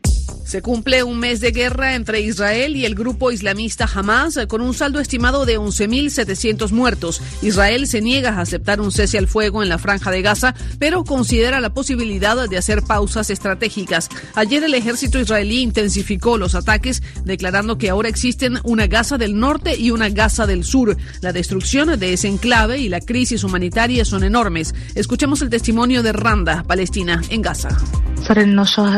Acabamos de pasar un mes de tormento, 30 días sin el menor respiro. No tengo noticias de mis hermanas. No las he visto desde que empezó la guerra. Rezamos a Dios para que esta pesadilla termine, pero nadie hace nada para detenerla. ¿Dónde está la comunidad internacional? ¿Qué puede impedir que los israelíes continúen, ya que el mundo entero se calla? En España se multiplican las protestas de calle contra un acuerdo que parece inminente entre el Partido Socialista y los independentistas de Junts, el partido del expresidente de la región de Cataluña, Carles Puigdemont, quien pide una amnistía a cambio de apoyar al gobierno de Pedro Sánchez.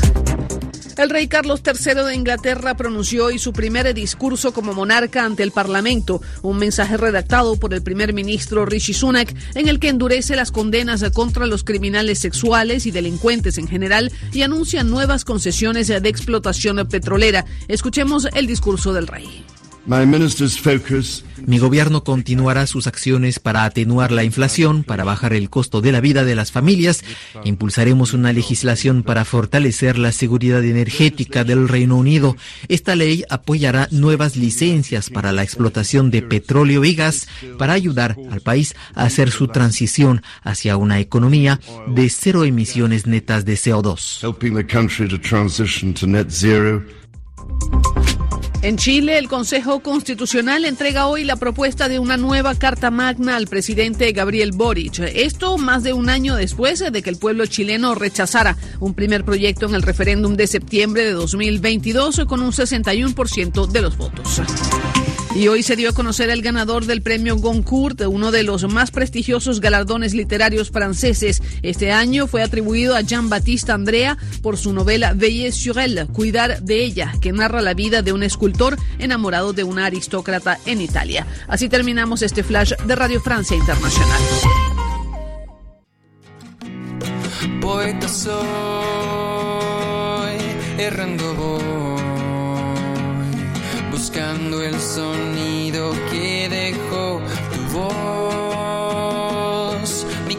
corazón, alcanzando el tuyo es un destino decidido, escúchame. Poetas errantes. Bien, este espacio de poetas errantes hoy nos acompaña Ricardo Martínez, a quien saludo con mucho gusto. ¿Cómo estás, Ricardo? Buenas tardes. Hola, Deyanira, muy buenas tardes. ¿Qué tal tú? Yo estoy muy bien, muy contento de estar aquí un martes más. Qué bueno, qué bueno que te tenemos por aquí y hoy nos vas a platicar de esta cápsula. Ya a nadie le importan las manzanas. Cuéntanos, por favor.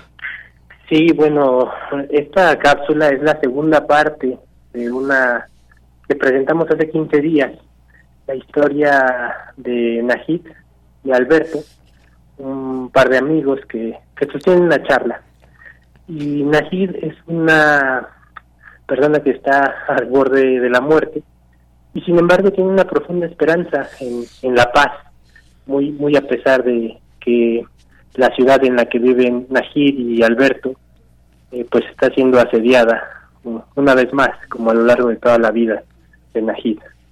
Eh, decir que bueno, esta, esta cápsula, claro que nace eh, en medio de, las circunstancias tan tristes en las que en las que vivimos y, sin, sin, querer caer en, simplificaciones o em, tratando de evitar lo más posible em, eso simplificarlo eh, ser insensible al dolor de unos o de otros pues esta es una cápsula que, que hicimos para sobre todo para, para mencionar que se y que lo creamos, que, que la paz existe.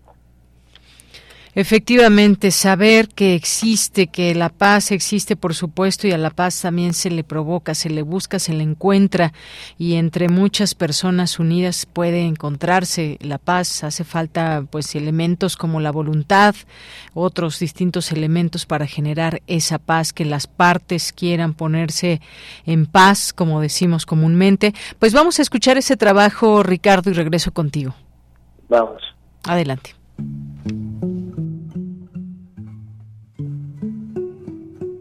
Nadie puede conocer la paz si primero no cree en ella.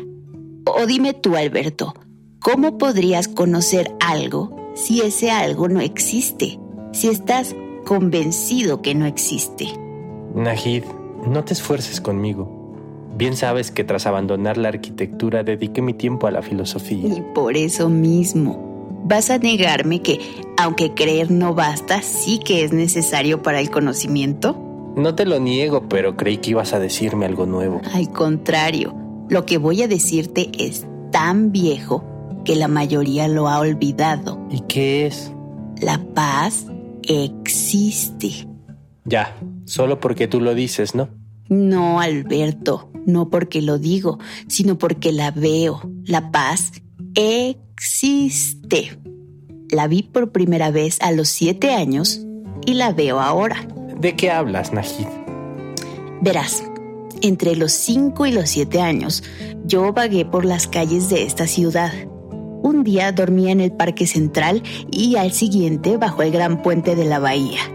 No tener una casa era duro y muchas personas se aprovecharon de cuán frágil era. Eso nunca me lo contaste. A nadie le gusta volver, así sea en el recuerdo a aquellos lugares donde nos ha dolido vivir. Pero no te pongas tan triste porque fue un día de aquellos en el que mi vida cambió. Yo conocí la paz a través de una manzana. Nahid, no entiendo de qué hablas. Una niña de siete años no tendría por qué buscar su comida en los botes de basura, pero yo lo hice. Y hubo un día que me fue dificilísimo encontrar algo. Y cuando al fin encontré un pan duro como una roca y una botella a medias de jugo fermentado, un niño que creía mi amigo trató de arrebatarme mi comida. Qué maldito. No, Alberto. Yo era un poco más grande que él. Ambos nos hacíamos compañía y muchas veces compartimos lo poco que encontrábamos en la basura. ¿Y entonces? Él llevaba varios días sin encontrar nada. No tenía forma de ganarme en una pelea. Así que lo tiré al suelo y estuve a punto de patearlo cuando alguien me detuvo. Me giré y ahí estaba él, el abad Daniel. Sí, lo recuerdo de cuando yo era niño. Y yo recuerdo sus palabras de aquel día. No luchen entre ustedes. Vengan, vamos hacia los árboles. El sueño se hará en nosotros por virtud celeste. Vamos hacia los árboles. La noche no será blanda, la tristeza leve. Vamos hacia los árboles. El alma adormecida de perfume agreste. Pero calla, no hables. Sé piadoso. No despiertes los pájaros que duermen. En ese momento no entendí del todo, pero lo seguí. Mi pequeño amigo también lo hizo y nos llevó hasta el huerto de la abadía. Ya en él nos dijo, Alcen los ojos siempre que tengan hambre. Los árboles estaban repletos de manzanas, pero yo abrí la boca para acusar a mi amigo. Él no merecía comer porque había intentado robarme, haciéndome daño. A lo que el abad me respondió. Vigílate a ti mismo cuando hables de paz. Que no lleguen los himnos victoriosos donde el amor no llega. Que no te hagan injusto tus verdades, igual que tus mentiras. Que el miedo no te obligue a ser valiente. Va contigo la sombra que te ve cuando cierras los ojos y miras a otra parte. Va en silencio contigo tu silencio. No olvides que el cinismo flota como un ahogado, que las guerras crueles necesitan de ti. Bien, pues ahí está esta cápsula, eh, Ricardo, que nos habla, pues sí, de esta búsqueda que es la paz y que nos hace, nos deja esta reflexión, pues tiene que ver con un proceso, con un equilibrio, con una estabilidad, tener sensibilidad, eh, pues llegar a acuerdos, compromisos, verlo desde distintos ámbitos, este es el tema de, la paz. Y ella, pienso que la paz en, un mundo con el que vivimos vamos, eh, la paz entre los gobiernos, pensando en las diplomacias, en, en todas las normativas que tenemos, eh, es una cosa muy compleja, verdaderamente es una cosa muy compleja. Y es tan compleja que a veces eh, resulta, resulta que parece que es imposible, ¿no? parece que, pareciera que es imposible la paz.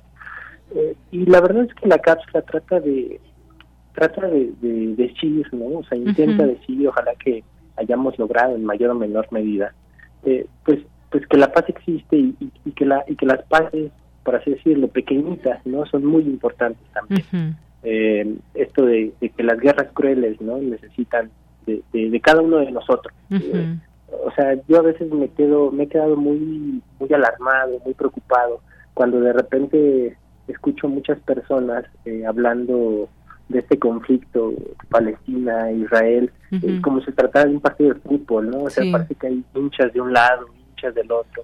Eh, cuando cuando cuando no es así, hay, hay gente que, que está sufriendo que está sufriendo mucho. Y, y más allá de, de los análisis, o sea, hace rato yo escuchaba tu conversación con la maestra Iraí, me parecía una conversación muy lúcida, o sea, decían cosas en las cuales yo concuerdo muchísimo.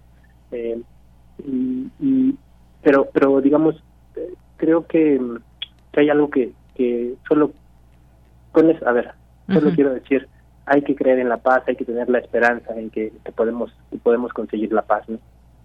Efectivamente, hay que tener esa esperanza siempre y esa fijación de que se puede obtener paz desde distintos llamados que hay en el mundo en este caso. Bueno, pues eh, Ricardo Martínez, siempre un gusto poder escucharte, tenerte en este espacio de Poetas Errantes. Va un abrazo para ti. Un abrazo de vuelta de ella y un saludo a, a todos los radioescuchas y a mis compañeros que siempre que siempre me ayudan a hacer posible esto. Muy bien, pues muchas gracias y hasta pronto. Hasta pronto. Ricardo Martínez y Poetas Errantes. Esta es una producción de Poetas Errantes, unidos con la poesía y el corazón. Algo en ti me es muy familiar. Hay algo en este encuentro que no quiero olvidar. Poetas son.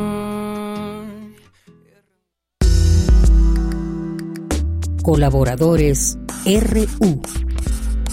Literatura.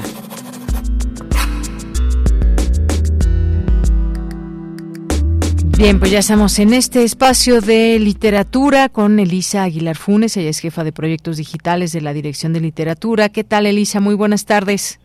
Buenas tardes, Deyanira, muchas gracias. Oye, pues te volvemos a escuchar con mucho gusto y otras recomendaciones. Sí, muchas gracias por darnos siempre espacio eh, acá en literatura. Eh, quería contarles hoy de un par de, mujeres muy importantes para la historia eh, en general del mundo y de, la literatura, bueno, más bien las, las traigo para darlas a conocer a través de, de textos literarios, ¿no? de productos literarios que, que me parecen muy importantes y que no son como típicos. Uno de ellos que me interesa mucho por justo por el área en la que trabajo, que es la de los, los proyectos y las ediciones digitales, es la novela Matemáticas para las Hadas de Francisco Hagenbeck. eh, este libro se publicó en 2016. En 2017 salió la primera edición electrónica, que es con la que yo cuento. Y es una versión ficticia de la vida de Ada Lovelace. Ada Lovelace era una mujer, eh, pues, que tiene una relevancia hasta el presente, incluso por el hecho de que estemos hablando ahorita ya a través de un celular con ustedes en una estación de radio, que tiene una emisión, eh, una salida en FM, pero también en digital, porque se le considera la madre de la programación de, del cómputo como lo conocemos en, la modernidad, ¿no? Sin Ada Lovelace, Charles Babbage nunca habría podido levantar su proyecto de computadora en el siglo XIX.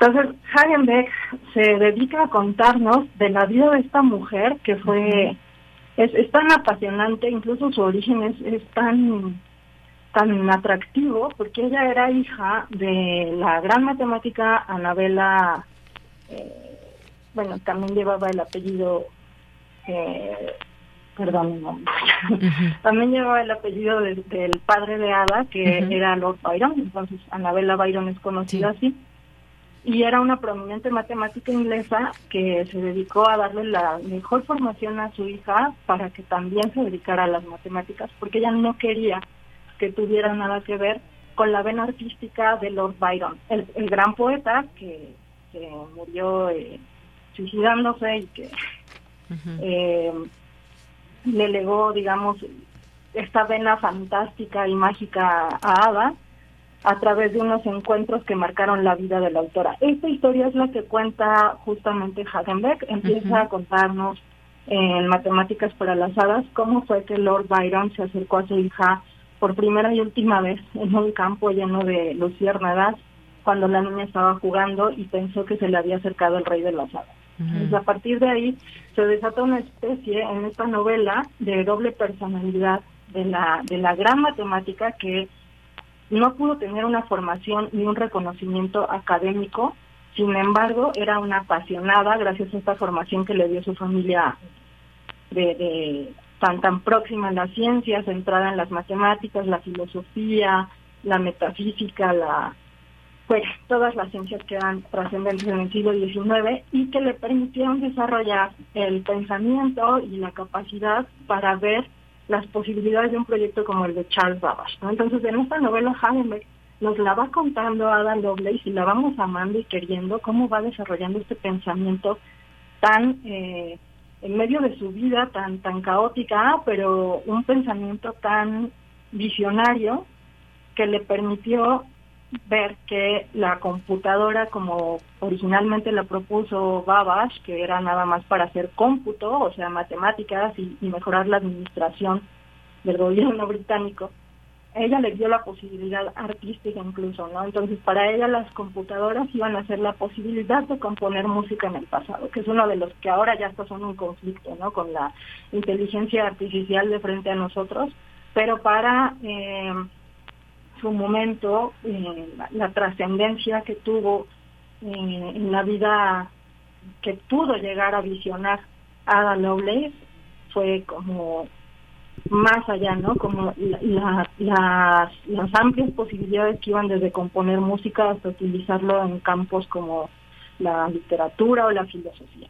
Eh, y la organización en general mundial. Y a la par Hagenbeck va reconstruyendo, obviamente en un tono de ficción, no apegado eh, siempre a la historia, pero nos va contando como un chisme así como muy rico la vida personal de Adam Lovelace, ¿no? Cómo fue conociendo intelectuales tan importantes en su momento como pues eh, su amiga Mary Somerville, que fue una otra científica escocesa que fomentó también su formación y que le ayudó a publicar uno de los comentarios, bueno, el comentario más importante sobre la computadora de Babbage y que la inspiró a seguir eh, estudiando a pesar de que no iba a tener un reconocimiento académico jamás.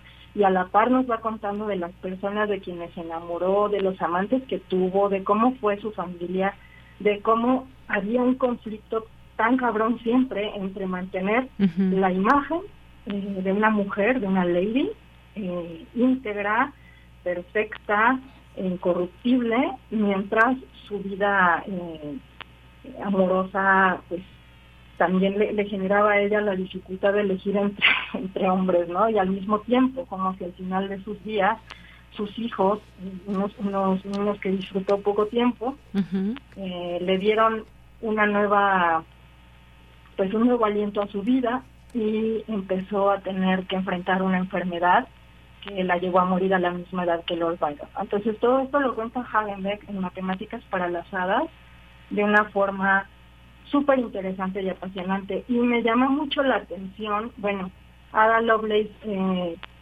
pues ella que, que, vivió hace más de dos siglos y que, que nos, no, bueno, aportó tanto a la computación como la conocemos hoy, pues además es escrita, digámoslo así, por este gran autor que además fue premio eh, ay aquí lo tengo.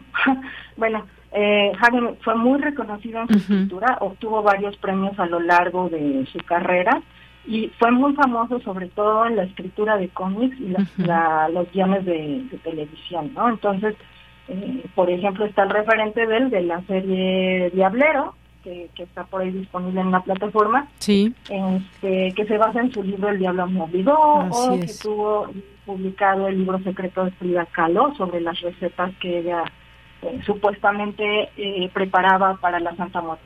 Entonces, es. un autor que nos lleva a los terrenos de lo, del misterio, eh, de la vida interesante y oculta de una mujer científica, y que bueno, hoy quiero enlazar con otra obra que es un cómic, este ya mucho más eh, reciente, escrito a propósito de una exposición que se hizo en 2021 en España, que fue una retrospectiva sobre la obra de Giorgio Chisi. El libro que les quiero contar se llama Giorgio Chisi como tal y fue eh, desarrollado, digamos, porque quiero considerar la parte escrita y la parte visual, la, ilustración que hizo el artista María Herreros a propósito de esa exposición que tuvo lugar en el Museo Nacional Thyssen-Bornemisza en 2021. Eh, Nos queda un minutito, Elisa. Sí, claro. Está presentado como un cómic de la vida de la autora. Sin embargo, yo lo yo lo leí lo leí como un ensayo muy hermoso que va describiendo suavemente la vida y trata de explorar la, el desarrollo intelectual y artístico de Georgia O'Keeffe. Entonces, bueno, eh, Georgia, para quien no la conozca, fue una artista estadounidense de finales del siglo XIX que, que murió en 1986, que es famosa por su vida libre en la parte sur de los Estados Unidos, en el desierto, y que pintó hermosísimas flores, edificios y cráneos de, vacas, de toros, muy bellos y eh, bueno que aquí María Herreros nos trae en este en este bello cómic ilustrado Entonces, e-, esas son las dos piezas que quería compartirles sobre dos mujeres muy relevantes para el siglo XX e incluso en el XXI muy bien, pues te agradezco muchísimo, Elisa Aguilar Funes, estas dos recomendaciones que dejamos aquí para nuestro público Radio Escucha que te está sintonizando. Gracias, un abrazo. Mil gracias, Mira, un abrazo. Hasta luego. Muy buenas tardes. Bien, pues fue Elisa Aguilar Funes, jefa de proyectos digitales de la Dirección de Literatura de la UNAM. Cultura RU.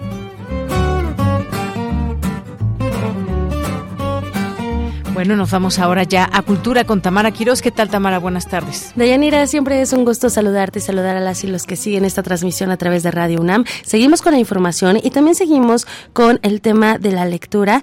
Eh, ya se acerca el Día Nacional del Libro, el próximo 12 de noviembre. Y bueno, varias instituciones se unen a la conmemoración con diversas actividades. Por supuesto, no podía faltar la máxima casa de estudios con, eh, pues, unir, eh, uniéndose a esta conmemoración con un laboratorio de publicación y Formación Editorial.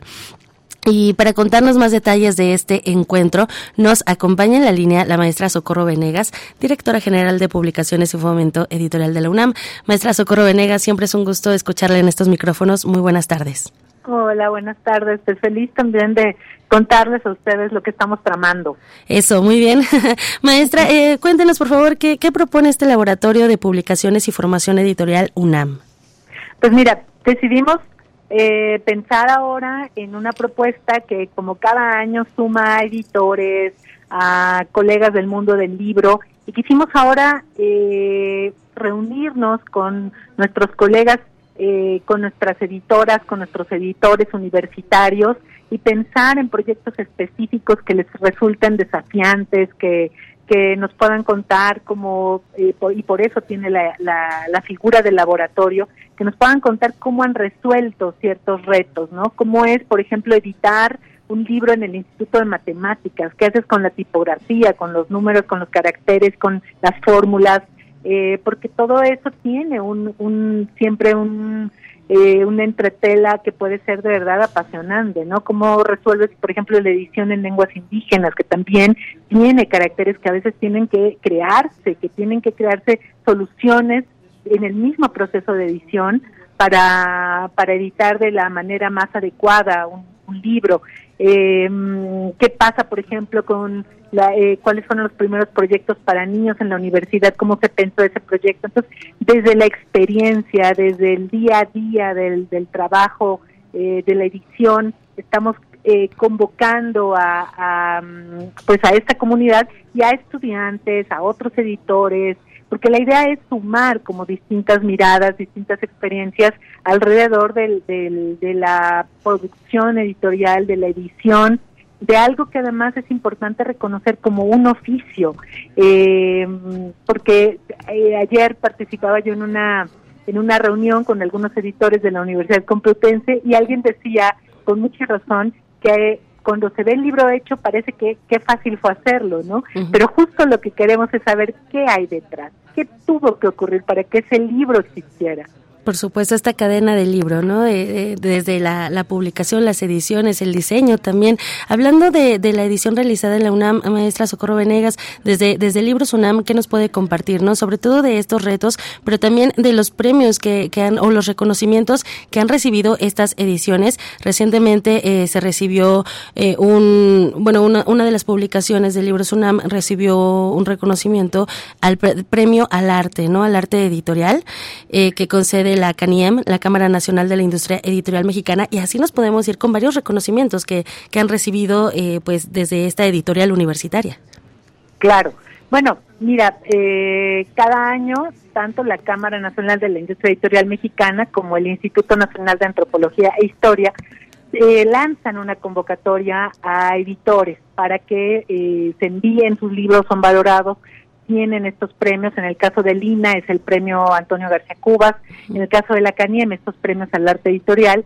Y es muy bonito el, el, la idea de reconocer el trabajo de los editores porque por supuesto que hay un manuscrito, que hay un trabajo allí intelectual de un autor, de varios autores a veces, de ilustradores, eh, de quienes han participado en la hechura del manuscrito. Esa es una etapa en el proceso editorial, pero realmente el libro no existe sin el editor, que es quien ya le va dando la forma, quien trabaja con autores, quien trabaja con, con, con criterios, con un diseño, con una idea que engloba prácticamente todo el, el, el universo que conforma finalmente al libro. Entonces llegar a, a, eso tiene también su pues su mérito y por eso estos reconocimientos importan mucho.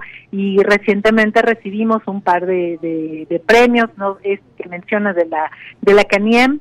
Eh, de hecho, las publicaciones de la Universidad, del libro SUNAM y de otras dependencias también eh, han, han sido reconocidos justo por el arte editorial, es decir, por ese trabajo eh, detallado, cuidadoso, apasionado de un editor, de una editora trabajando para que para que ese manuscrito se convierta en un libro. Y el libro que tuvo reconocimiento de, de publicaciones y fomento editorial se llama Agenta.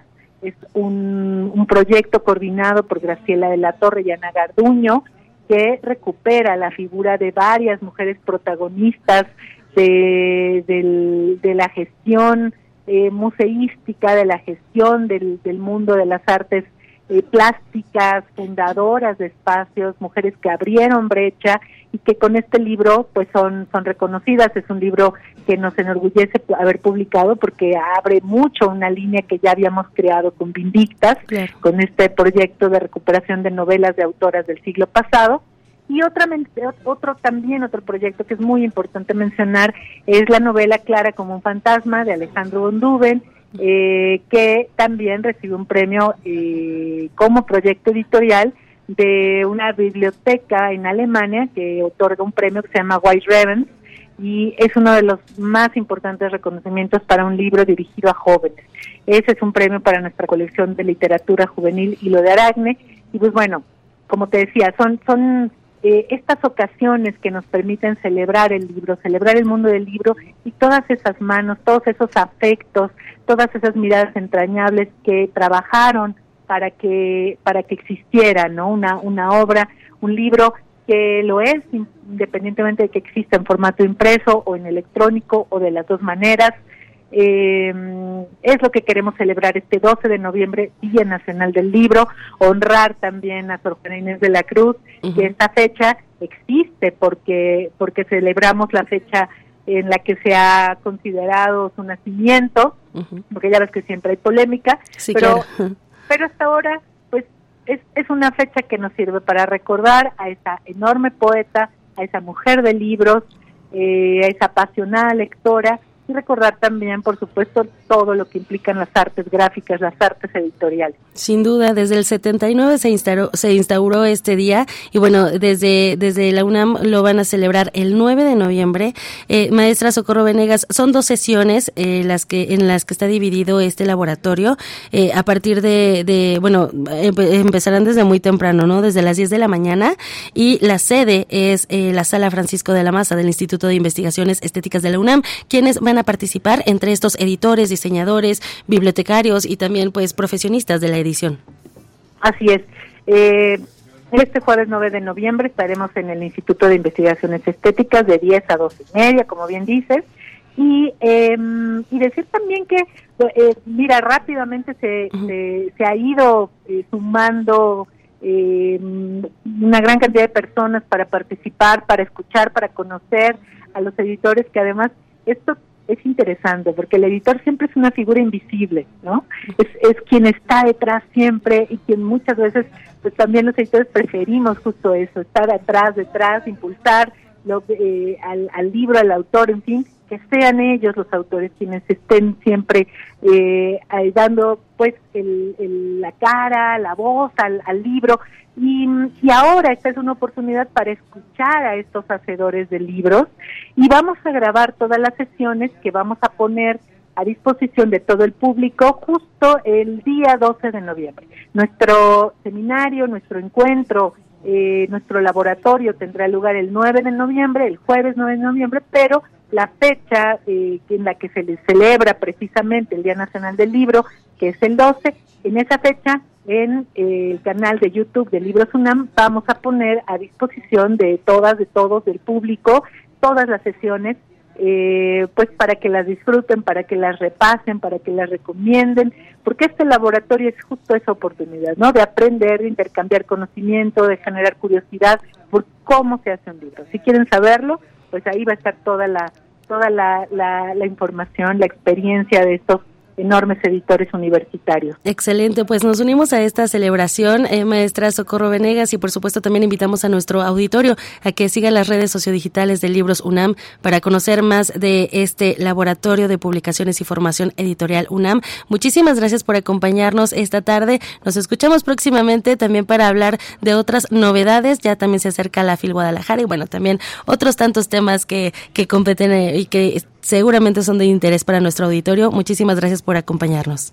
Con mucho gusto. Un abrazo. Igualmente, hasta luego. Eh, la maestra Socorro Venegas es directora general de Publicaciones y Fomento Editorial de la UNAM. Únense a este laboratorio el próximo 9 de noviembre, o bien, como ya lo escucharon, el 12 de noviembre eh, estará en sus redes sociodigitales eh, esta sesión que se realizará totalmente en vivo. Bueno, ya estará ahí colgada, como dicen coloquialmente, en las redes. De Yanira, hasta aquí la información. Mañana regresamos con más, con más detalles y más información. claro que muy buena tarde. Muchas gracias, gracias Tamara. Y ya nos vamos, nos despedimos. Gracias por su atención, por su compañía aquí en el 96.1 de FM, eh, Prisma RU. Los esperamos mañana en punto de la una de la tarde con mucha más información. Y ahí están nuestras redes sociales para lo que se les ofrezca. Ahí les leemos con mucho gusto. A nombre de todo este gran equipo, soy de Yanira Morán. Que tenga buena tarde, buen provecho y hasta mañana. Radio UNAM presentó Prisma RU. Una mirada universitaria sobre los acontecimientos actuales.